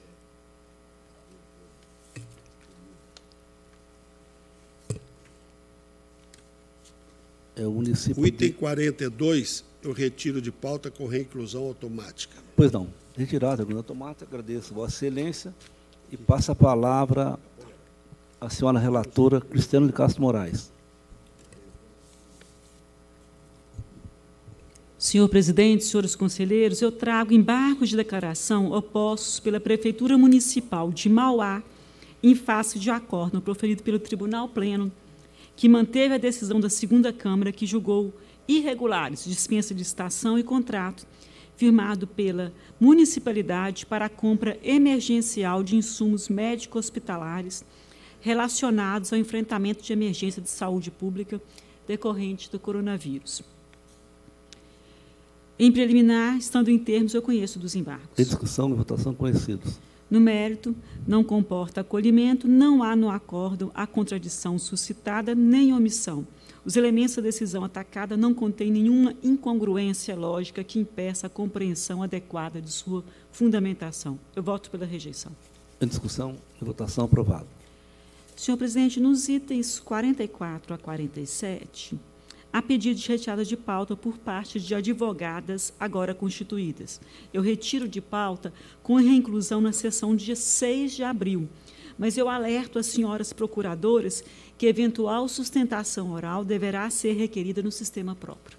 Pois Fica, não. portanto, retirados. Com o registro de Vossa Excelência, retirado de pauta, agradeço. Passa a palavra ao senhor relator, Sidney de Beraldo. Itens 48 a 49. Senhor presidente, um item 48 a 49, trata-se de recurso ordinário interposto pelo ex-prefeito de São Sebastião, Hernani Bilotti Primazzi, contra acórdão da primeira Câmara que julgou regulares dispensa de licitação, contrato e termos aditivos referentes a ajuste firmado entre o Executivo e a empresa Ecopave Construção e Pavimentação Limitada para a varreção de ruas e vias públicas. O Ministério Público de Contas concluiu pelo desprovimento, em preliminar conheço. Ainda, conhecida. Ainda em preliminar, não comportam acolhimento às nulidades suscitadas pelo ex-prefeito, afinal, ele atuou diretamente no processo de dispensa, foi notificado, apresentou razão, razões de defesa, não tendo sido imposta nenhuma penalidade ao ordenador do gasto. Portanto, voto pela rejeição das preliminares. Em discussão votação, aprovados. No mérito, não foi comprovada a situação emergencial apta a justificar a contratação direta, com fluxo no artigo 24, inciso 4 da Lei de Licitações. Trata-se, em verdade, de desídia administrativa, uma vez que o contrato então vigente foi suspenso, sem o necessário planejamento. Isso não pode ser admitido, já que estamos tratando de serviços indispensáveis e de natureza permanente. Quanto à alegada incompetência do Tribunal de Contas para analisar o decreto de calamidade, é, então editado, afora as circunstâncias de que este veio a lume depois da dispensa de licitação. Verifico que a decisão recorrida não adentrou no mérito do ato, aspecto inserido na discriminalidade é, da administração mas apenas analisou a despeito as condições legais fixadas para a contratação direta, matéria sujeita ao controle exercido por esta Casa. Assim, acolho a posição do Ministério Público de Contas e voto pelo desprovimento dos recursos. Em discussão, votação aprovado. Item 50, recurso ordinário interposto pela Prefeitura Municipal de Araçatuba contra acordo da segunda Câmara que julgou irregulares termos de aditivos, contrato celebrado entre a recorrente e a empresa JN Terraplanagem e Pavimentação, objetivando a execução de obras e serviços de infraestrutura urbana, pavimentação asfáltica, guias, sarjetas e galerias de águas fluviais nos bairros São José e Jardim Alvorada. Em decorrência do juízo de reprovação dos aditivos, foi aplicada a multa de 300 UFESPs. Ministério Público, ATJ e SDG pelo desprovimento. Em preliminar, conheço. Em discussão, votação, conhecido. No mérito, cumpre destacar que a suspensão contratual é, na sistemática lei de licitações 8666 somente encontra guarida diante de, de relevantes supervenientes motivos de ordem financeira ou técnica que devem ser expostos pela administração o regulamento legal não tolera uma simples paralisação da execução contratual, desacompanhada de adoção de providências que se impõem às partes como consequência desse fato. No caso, o quarto aditamento foi celebrado sete anos após o último ato praticado no âmbito do contrato, buscando a retomada das obras com negociações atribuídas à busca de suposto reequilíbrio econômico-financeiro. Os atos em apreço denotam negligência administrativa e a categorização do contrato como de escopo não serve de justificativa para a prorrogação indefinida e abusiva de sua execução, sem a responsabilização dos atores que inviabilizaram o cumprimento das obrigações contratuais. O quarto aditivo equivaleu a uma contratação direta, desamparada das hipóteses que excepcionaram, é, excepcionam a licitação, sem o planejamento necessário para a caracterização do objeto, a definição dos preços e adequação da execução. O quinto aditivo restou contaminado. No mais, legítima a sanção aplicada. Acompanho Ministério Público de Contas, ATJ e SDG e voto pelo desprovimento. Em discussão, em votação, aprovado. 51, recursos ordinários interpostos pela Prefeitura Municipal de Cajamar e a empresa Litocera Limpeza Engenharia Limitada contra a Acordon da segunda Câmara, que julgou irregulares a licitação, contrato celebrado entre as recorrentes, objetivando a prestação de serviços de limpeza e diversos eh, e também de manutenção predial. ATJ, Ministério Público de Contas e SDG pelo desprovimento. Em preliminar, conheço. Em discussão, votação conhecido. No mérito, o orçamento estimativo não teve respaldo em qualquer parâmetro idôneo que justificasse os valores indicados pela administração para o certame. Estou, portanto, do regramento das licitações públicas, nos termos da jurisprudência desta Corte, inviabilizando a análise sobre a economicidade dos serviços contratados. Dessa forma, voto pelo desprovimento dos recursos. Em discussão, votação, aprovado. 52, recurso ordinário por Celso José Gomes Gonçalves, é, ex-secretário de Obras e Serviços Urbanos de Limeira, contra acordo da segunda Câmara que julgou irregulares termos de aditamento e, e, e também de extrato a contrato celebrado entre o Executivo e a empresa RTA Engenharia e Construções para a construção de fórum em Limeira. Vista regimental concedida ao Ministério Público de Contas e SDG pelo desprovimento. Em preliminar, conheço. Discussão e votação conhecido. No mérito, entendo que são mesmo irregulares os atos em análise. O termo aditivo acresceu serviços que é, deveriam ter sido previstos no planejamento da obra, relevando a deficiência do projeto básico utilizado. O termo de distrato, por sua vez, formalizou rescisão amigável quando as circunstâncias fáticas, quanto as, as circunstâncias fáticas determinavam a rescisão unilateral e a adoção de medidas de proteção ao interesse público. Dito isso, voto pelo desprovimento. Em discussão, votação. Aprovado. 53, recurso ordinário interposto pela Prefeitura Municipal de Jarinu contra acordo da primeira Câmara, que julgou irregulares edital de concorrência e contrato de concessão, celebrado entre o Executivo e a funerária São Marcos Limitada, para a prestação de serviços funerários obrigatórios e facultativos, precedida de instalação é, de agência funerária. Ministério Público de Contas pelo desprovimento, em preliminar, conheço.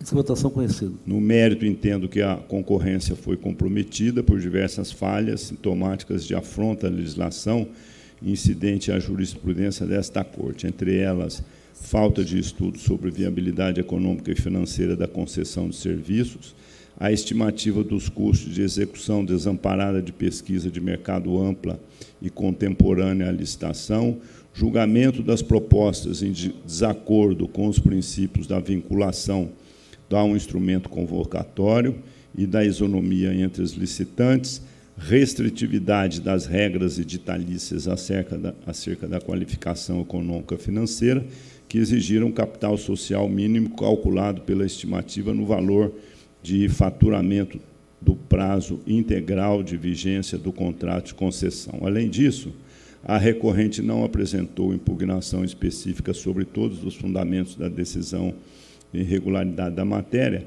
remanescendo as questões da conveniência da concessão, das demais é, disposições restritivas do edital, da ausência de cláusulas essenciais no contrato, e das tarifas por serviços facultativos. Cumpre registrar que participaram da concorrência apenas quatro licitantes, número pouco expressivo, e considerando o objeto da disputa, das quais duas foram inabilitadas e uma acabou saindo desclassificada, restando no páreo somente a contratada. Encurtando razões, voto pelo desprovimento do recurso mantendo-se na íntegra a decisão hostilizada. Em discussão e votação, aprovado. Próximo item, senhor conselheiro, ostentação oral. Eu convido a doutora Milena Fortes Carreira, que falará pelo recorrente Instituto das Pequenas Missionárias de Maria Imaculada, Casa de Saúde Estela Mares. Bom, uh, boa tarde, eh, doutora Milena. Boa tarde. Eu vou passar a palavra ao seu relator, em seguida a Vossa Senhoria. Com a palavra, seu relator. Boa tarde, doutora Milena. faço aqui uh, um resumo do, do relatório.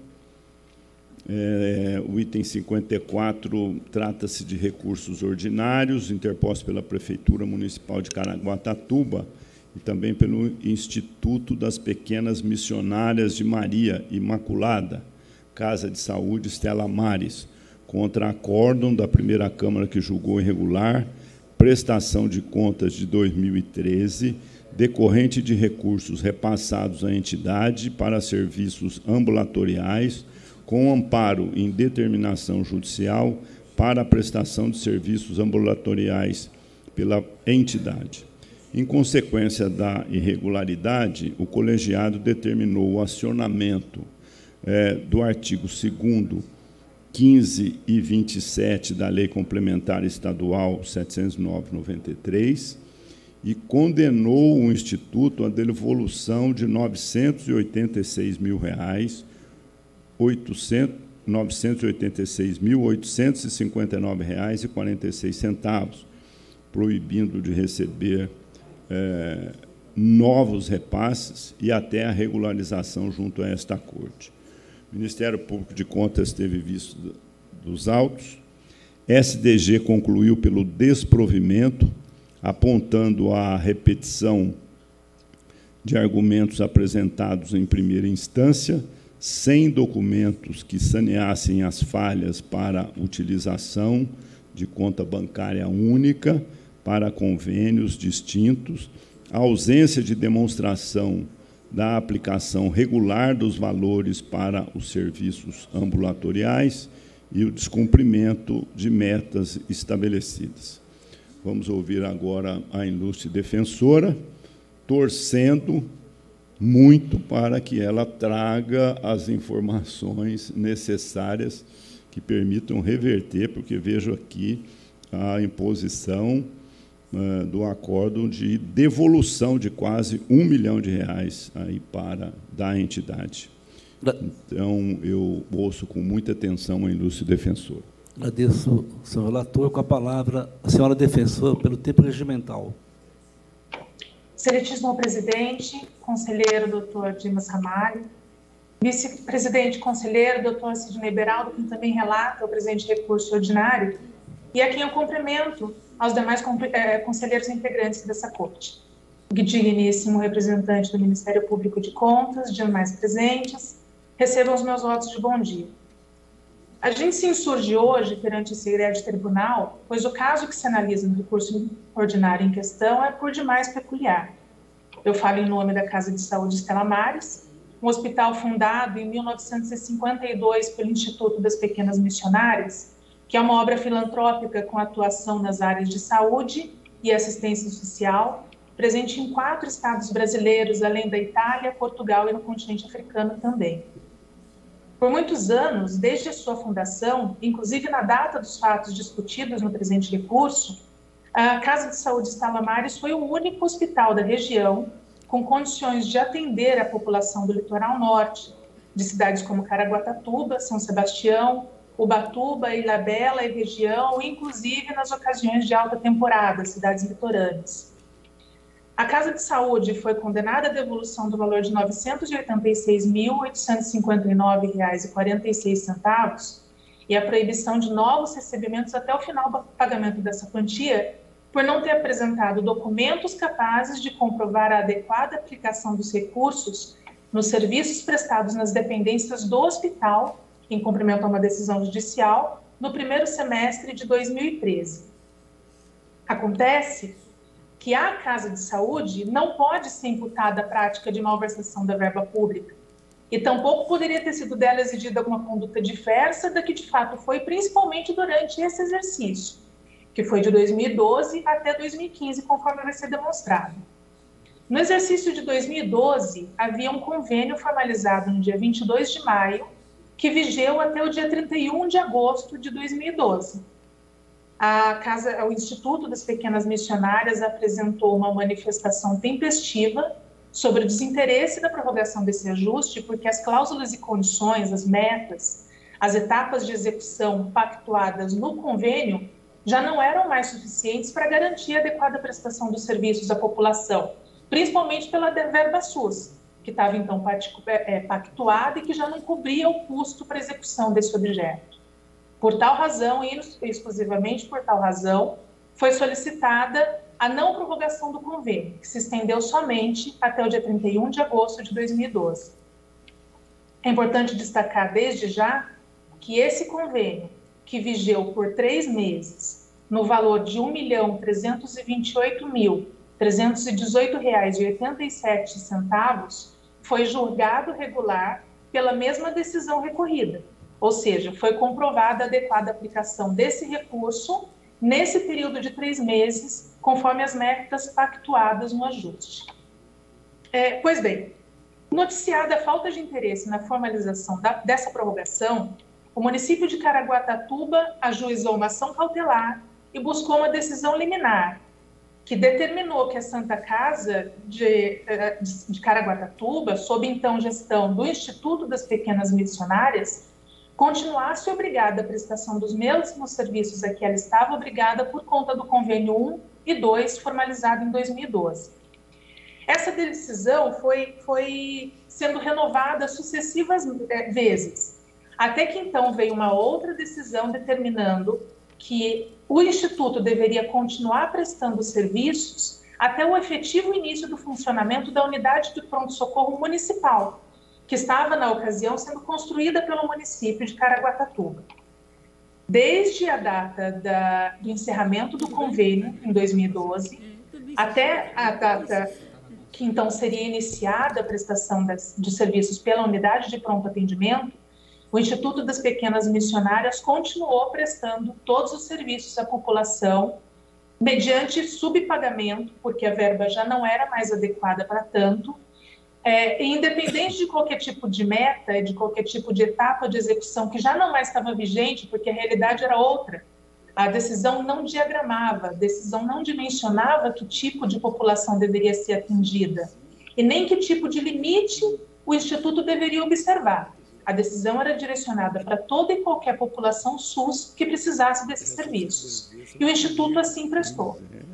É, a situação é, inerente às decisões judiciais que foram obrigando ao Instituto a prestação desses serviços, ela nada se assemelhava aos ajustes pactuados no convênio, quando havia o interesse recíproco de ambas as partes.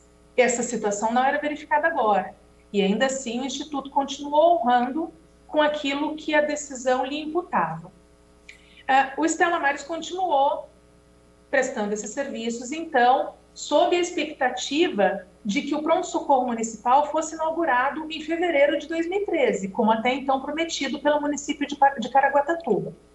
Acontece que isso não se confirmou. É, e nova, a, e ante a não abertura da unidade de pronto atendimento pelo município, nova decisão imputou ao Instituto das Pequenas Missionárias é, a obrigação de continuar prestando esses serviços por mais seis meses.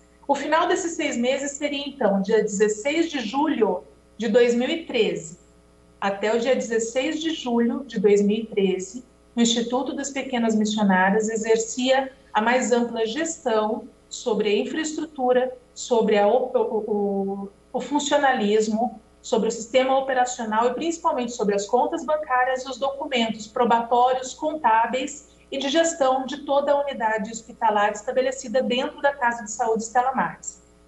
Acontece que três dias após da cessação da eficácia dessa última decisão concedida, no dia 19 de julho de 2013, foi editado um decreto de requisição administrativa não somente dos prédios, como dos documentos, dos funcionários e de todas as instalações da Casa de Saúde Estela Maris, único hospital de todo o litoral norte capaz de prestar atendimento de saúde à população SUS daquela região.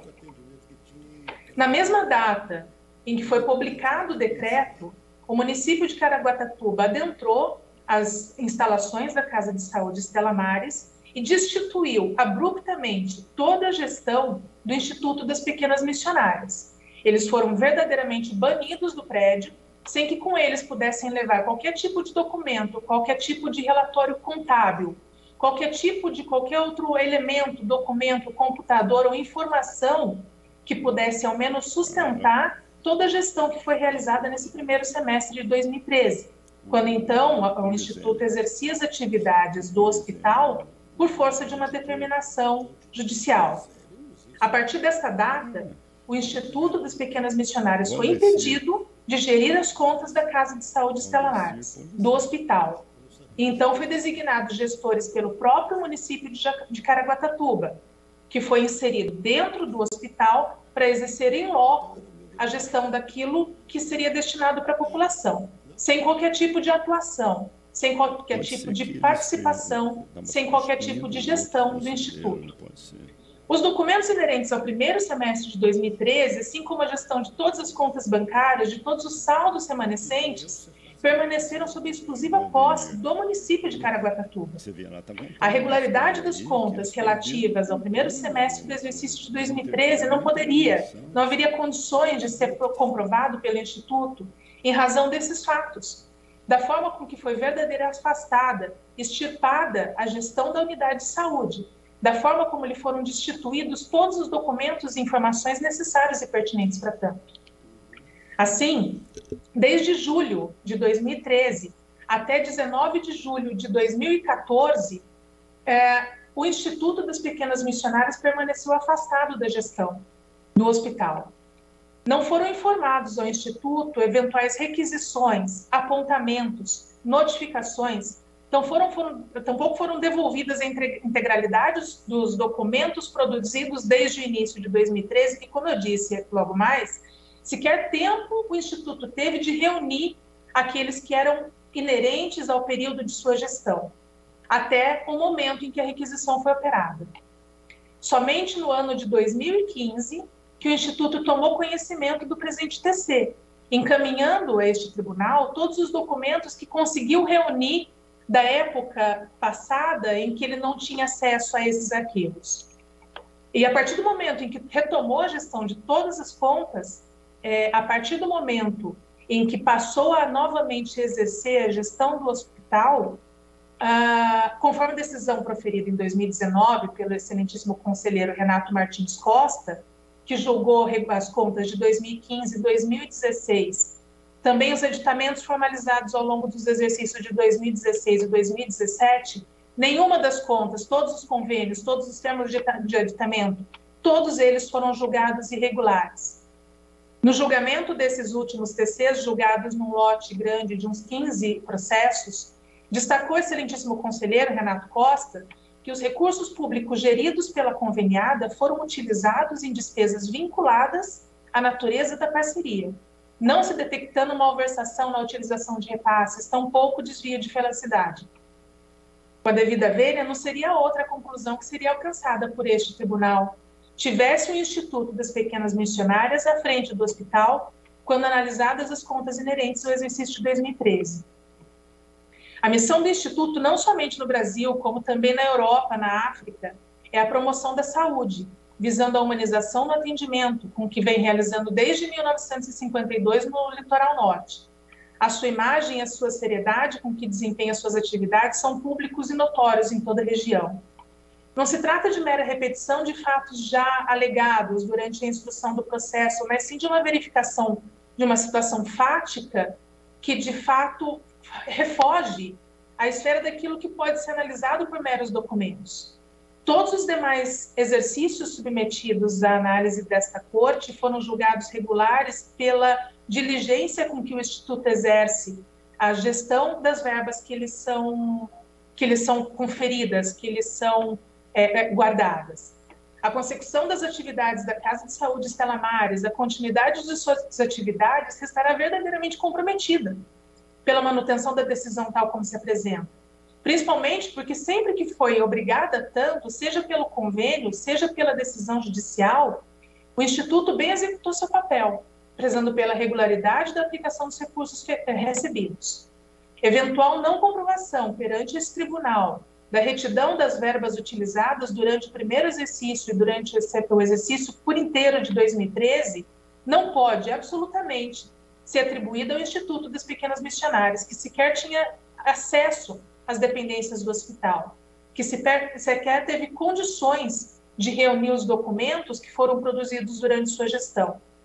Não houve qualquer tipo de dolo, não houve erro grosseiro, não houve malversação de direito público pelo Instituto das Pequenas Missionárias, o que se comprova pelos julgamentos das contas inerentes aos demais períodos de sua atividade, em que esteve à frente da gestão do hospital. Ao contrário, o julgamento regular da despesa no valor total de 1.238.318 reais, utilizada durante os três meses de vigência do convênio 2 de 2012, é fato que converge para a conclusão de que, para continuar executando os serviços no primeiro semestre de 2013, a Casa de Saúde Estela Marias inevitavelmente utilizaria a integralidade do verbo é, é, julgado irregular. Ocorre que, como dito, os documentos probatórios e demais elementos a ele inerentes não estavam sob o posse, não estavam sob o controle do Instituto das Pequenas Missionárias, que foi retirada, inclusive fisicamente, abruptamente, de uma maneira grosseira, inclusive, de toda e qualquer gestão do hospital, a partir de julho de 2014 até o momento em que se findou a requisição administrativa. Repita-se, os documentos probatórios dos dispêndios de 2013 não foram apresentados por, a este tribunal, não foi em decorrência puramente da, da quer dizer, foi decorrente da impossibilidade da recorrente fazê-lo, vez que sob a guarda única e exclusiva do próprio município de Caraguatatuba, quem exerceu a gestão do hospital e de tais documentos a partir de julho de 2013, em local que o Instituto não tinha qualquer tipo de acesso. Por essa razão, é presente para requerer o provimento do recurso ordinário com a declaração de regularidade das contas exigíveis da recorrente, enquanto frente à gestão da Casa de Saúde Estela Mares, ou que ao menos seja procedida a sua reforma quanto à determinação de devolução do valor de R$ 986.859,46 e a proibição de novos recebimentos até o pagamento de tal quantia, principalmente porque os serviços foram efetivamente prestados a tempo e modo a todo e qualquer usuário SUS que dele necessitou, inexistindo qualquer indício ou arguição em sentido inverso. Desde já agradeço, um bom dia a todos. Agradeço, senhora defensora, o que a palavra seu relator. Muito bem, doutora Milena fez aí uma defesa é, muito, com muito conteúdo, com muitas informações e até a minha preocupação inicial era exatamente essa, né, que tivesse argumentos para que a gente pudesse aprofundar aqui o, o, nosso entendimento com relação a essa matéria, e por isso, então, retiro de pauta com retorno ao gabinete. Retirado, retorno ao gabinete. Vossa Excelência, continua com a palavra. Tem 55 pedido de revisão proposto por Jean Carlos Januário, ex-diretor-presidente do Instituto de Previdência Social dos Servidores do município de Cerqueira César, contra a sentença que julgou irregular balanço geral do exercício 2013 e aplicou multa de 500 UFESPs. Ministério Público de Contas opinou pela improcedência da ação. Em preliminar, esclareço que o interessado denominou peça denominou a peça eh, vestibular como pedido de rescisão de julgado, todavia medida pertinente à verdade é pedido de revisão, previsto no artigo 72 da Lei Complementar Estadual 709-93. De todo modo, entendo que a inicial possa ser recebida com pedido de revisão, a fim de que a parte não sofra qualquer prejuízo processual pelo equívoco da denominação é, cabível na espécie. Dito isso, observo que, embora tempestivo, proposto por parte legítima, não há como conhecer o pedido de revisão, isto porque nenhum dos requisitos dispostos no artigo 73 da 709/93 foi atendido, indicando que o autor pretende apenas rediscutir a, a, o mérito da matéria, sem trazer nada de novo e com força para alterar a decisão atacada. Aliás, toda a documentação que acompanha vestibular foi devidamente analisado pelos órgãos de instrução, pela própria sentença, não havendo é, que se falar, portanto, em documento novo, é, nos termos do conceito que lhe atribui pacífica jurisprudência desse tribunal. Diante do exposto, voto pelo não conhecimento do pedido de revisão e julgo o autor carecedor do direito invocado. Em discussão e votação, aprovado. Agradeço a Vossa Excelência. Com a palavra, a conselheira Silvia Monteiro. Agradeço, presidente. O item 56 são embargos de declaração opostos pela Prefeitura de São Vicente contra a decisão do egrégio plenário, publicada em 29 de janeiro de 22, que negou o provimento ao pedido de reexame, mantendo o parecer prévio desfavorável às contas emitido pela Egrégia Primeira Câmara em sessão do dia 9 de junho de 2020. A embargante se insurge contra a manutenção da glosa efetuada na aplicação do ensino dos recursos relativos ao PROJAM, Programa Educacional de Jornada Ampliada, que resultou na aplicação de 21,27%, ou seja, inferior ao mínimo constitucional de 25%. Discorre também sobre os avanços conquistados na parte orçamentária e financeira do município. Em preliminar, eu conheço dos embargos. Em discussão, votação, conhecidos. No mérito, os embargos não merecem prosperar. Aqui a embargante pleiteia a rediscussão do mérito da matéria julgada, o que não é possível em sede de embargo de declaração. Assim, o voto é pela rejeição dos embargos de declaração. Em discussão e votação, aprovado. O item 57 tratam os autos de recurso ordinário interposto pelo senhor Maurício Esponton Rassi, ex-prefeito de Porto Ferreira, contra a sentença que julgou irregulares os termos aditivos celebrados em aplicando aí ainda as espécies do artigo 2 incisos 15 e 17 da Lei Complementar 709/93, celebrado entre a Prefeitura de Porto Ferreira e a empresa Polo Construtora Incorporadora Limitada, que teve como objeto a execução de obras e serviços de engenharia para a construção do Centro Educacional Ferreirense Escola de Ensino Fundamental. O relator do feito é, apontou as justificativas não foram suficientes para esclarecer as sucessivas prorrogações de prazo de execução em face dos defeitos do projeto básico e também houve princípio de assessoriedade, uma vez que a concorrência e o contrato foram julgados irregulares. Os autos seguiram, seguiram para a SDG, que manifestou pelo conhecimento do apelo e no mérito pelo não provimento. Em preliminar, eu conheço do recurso ordinário. Em discussão e votação, conhecido. No mérito, a decisão não, não comporta reforma. O termo de aditamento no, de 7 de abril de 2008, bem como as sucessivas prorrogações da execução contratual, decorreram de falhas contidas no projeto básico da obra e acarretaram uma projeção equivocada de materiais de serviço. Consigno ainda que, conforme apurado, a obra não havia sido concluída no final da execução, tendo sido registrado 98,14% do ajuste. Portanto, além de não conseguir justificar as prorrogações, também não há como desconsiderar que, no caso em tela, é inequívoca e inevitável a incidência do princípio da assessoriedade na medida em que tudo decorreu de vícios inaugurais, não podendo ser analisado autonomamente, do qual o ajuste foi julgado irregular definitivamente, consequentemente comprometendo todo o resto. Diante do exposto, meu voto acompanha a manifestação de SDG e nego o provimento ao recurso ordinário. Em discussão e votação, aprovado. O item 58, também recurso ordinário, interposto pela Prefeitura de Guararema, face ao acordo que julgou irregulares a licitação e subsequente contratação. O julgamento de ilegalidade foi fundamentado em confusa redação em relação à comprovação de experiência profissional e operacional, o caráter restritivo das parcelas de maior relevância, exigência de visto do CREA, São Paulo, e fixação de data única para visita técnica, e além da assinatura do edital por autoridade diversa daquela que expediu. O Ministério Público de Contas certificou que o processo não foi selecionado e a SDG se manifestou pelo não provimento. Em preliminar, eu conheço do recurso. Essa votação conhecido. No mérito, as razões não merecem prosperar.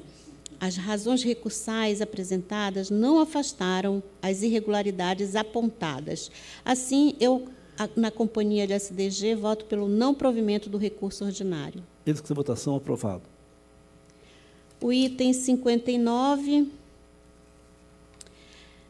recurso ordinário interposto pela Prefeitura de São Joaquim da Barra contra acórdão que julgou irregulares a tomada de preços, o contrato e termos aditivos, é, celebrados com a empresa DIC Construtora Limitada, que teve por objeto a execução de serviços de drenagem pluvial urbana com aduelas de concreto armado na Avenida Felipe Chediak e na Rua Pernambuco. Aqui, a SDG manifestou-se pelo conhecimento e no mérito pelo não provimento do recurso.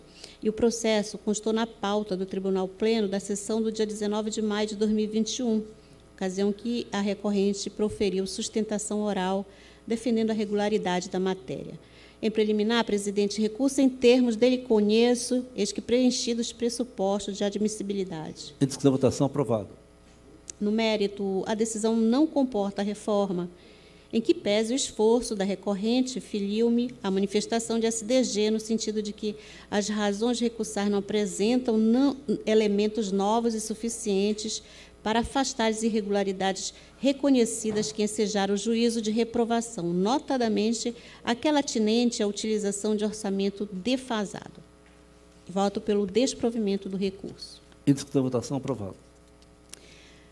Presidente, o item 60 é uma recondução de voto. É, Trata-se de pedido de reexame das contas do Executivo Municipal de Nazaré Paulista, do exercício de 2019, requerido pelo prefeito Cândido Murilo Pinheiro Ramos e seus procuradores.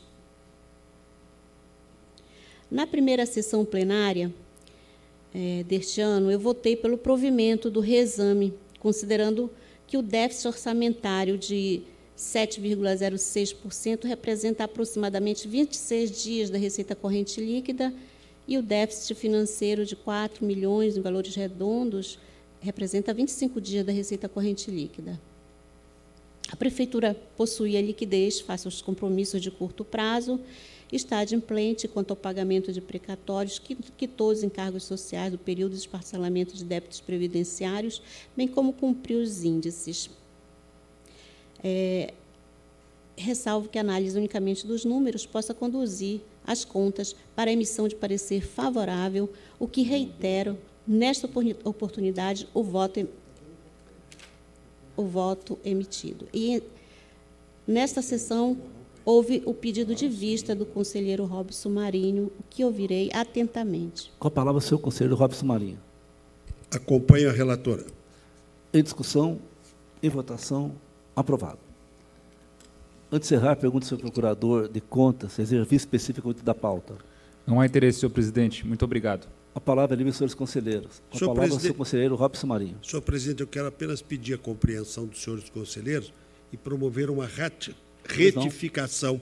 Nos itens 29 a 31, eu proclamei o voto pelo improvimento, quando o correto seria pelo provimento parcial, à vista que a execução contratual é, transcorreu é, normal e regular, conforme atesta a fiscalização. Portanto, a conclusão do meu voto nos itens 29 a 31 é provimento parcial. Peço a retificação. Devidamente retificado, uh, não havendo quem queira usar a palavra, agradeço a todos. Uma boa tarde. Está encerrada a sessão.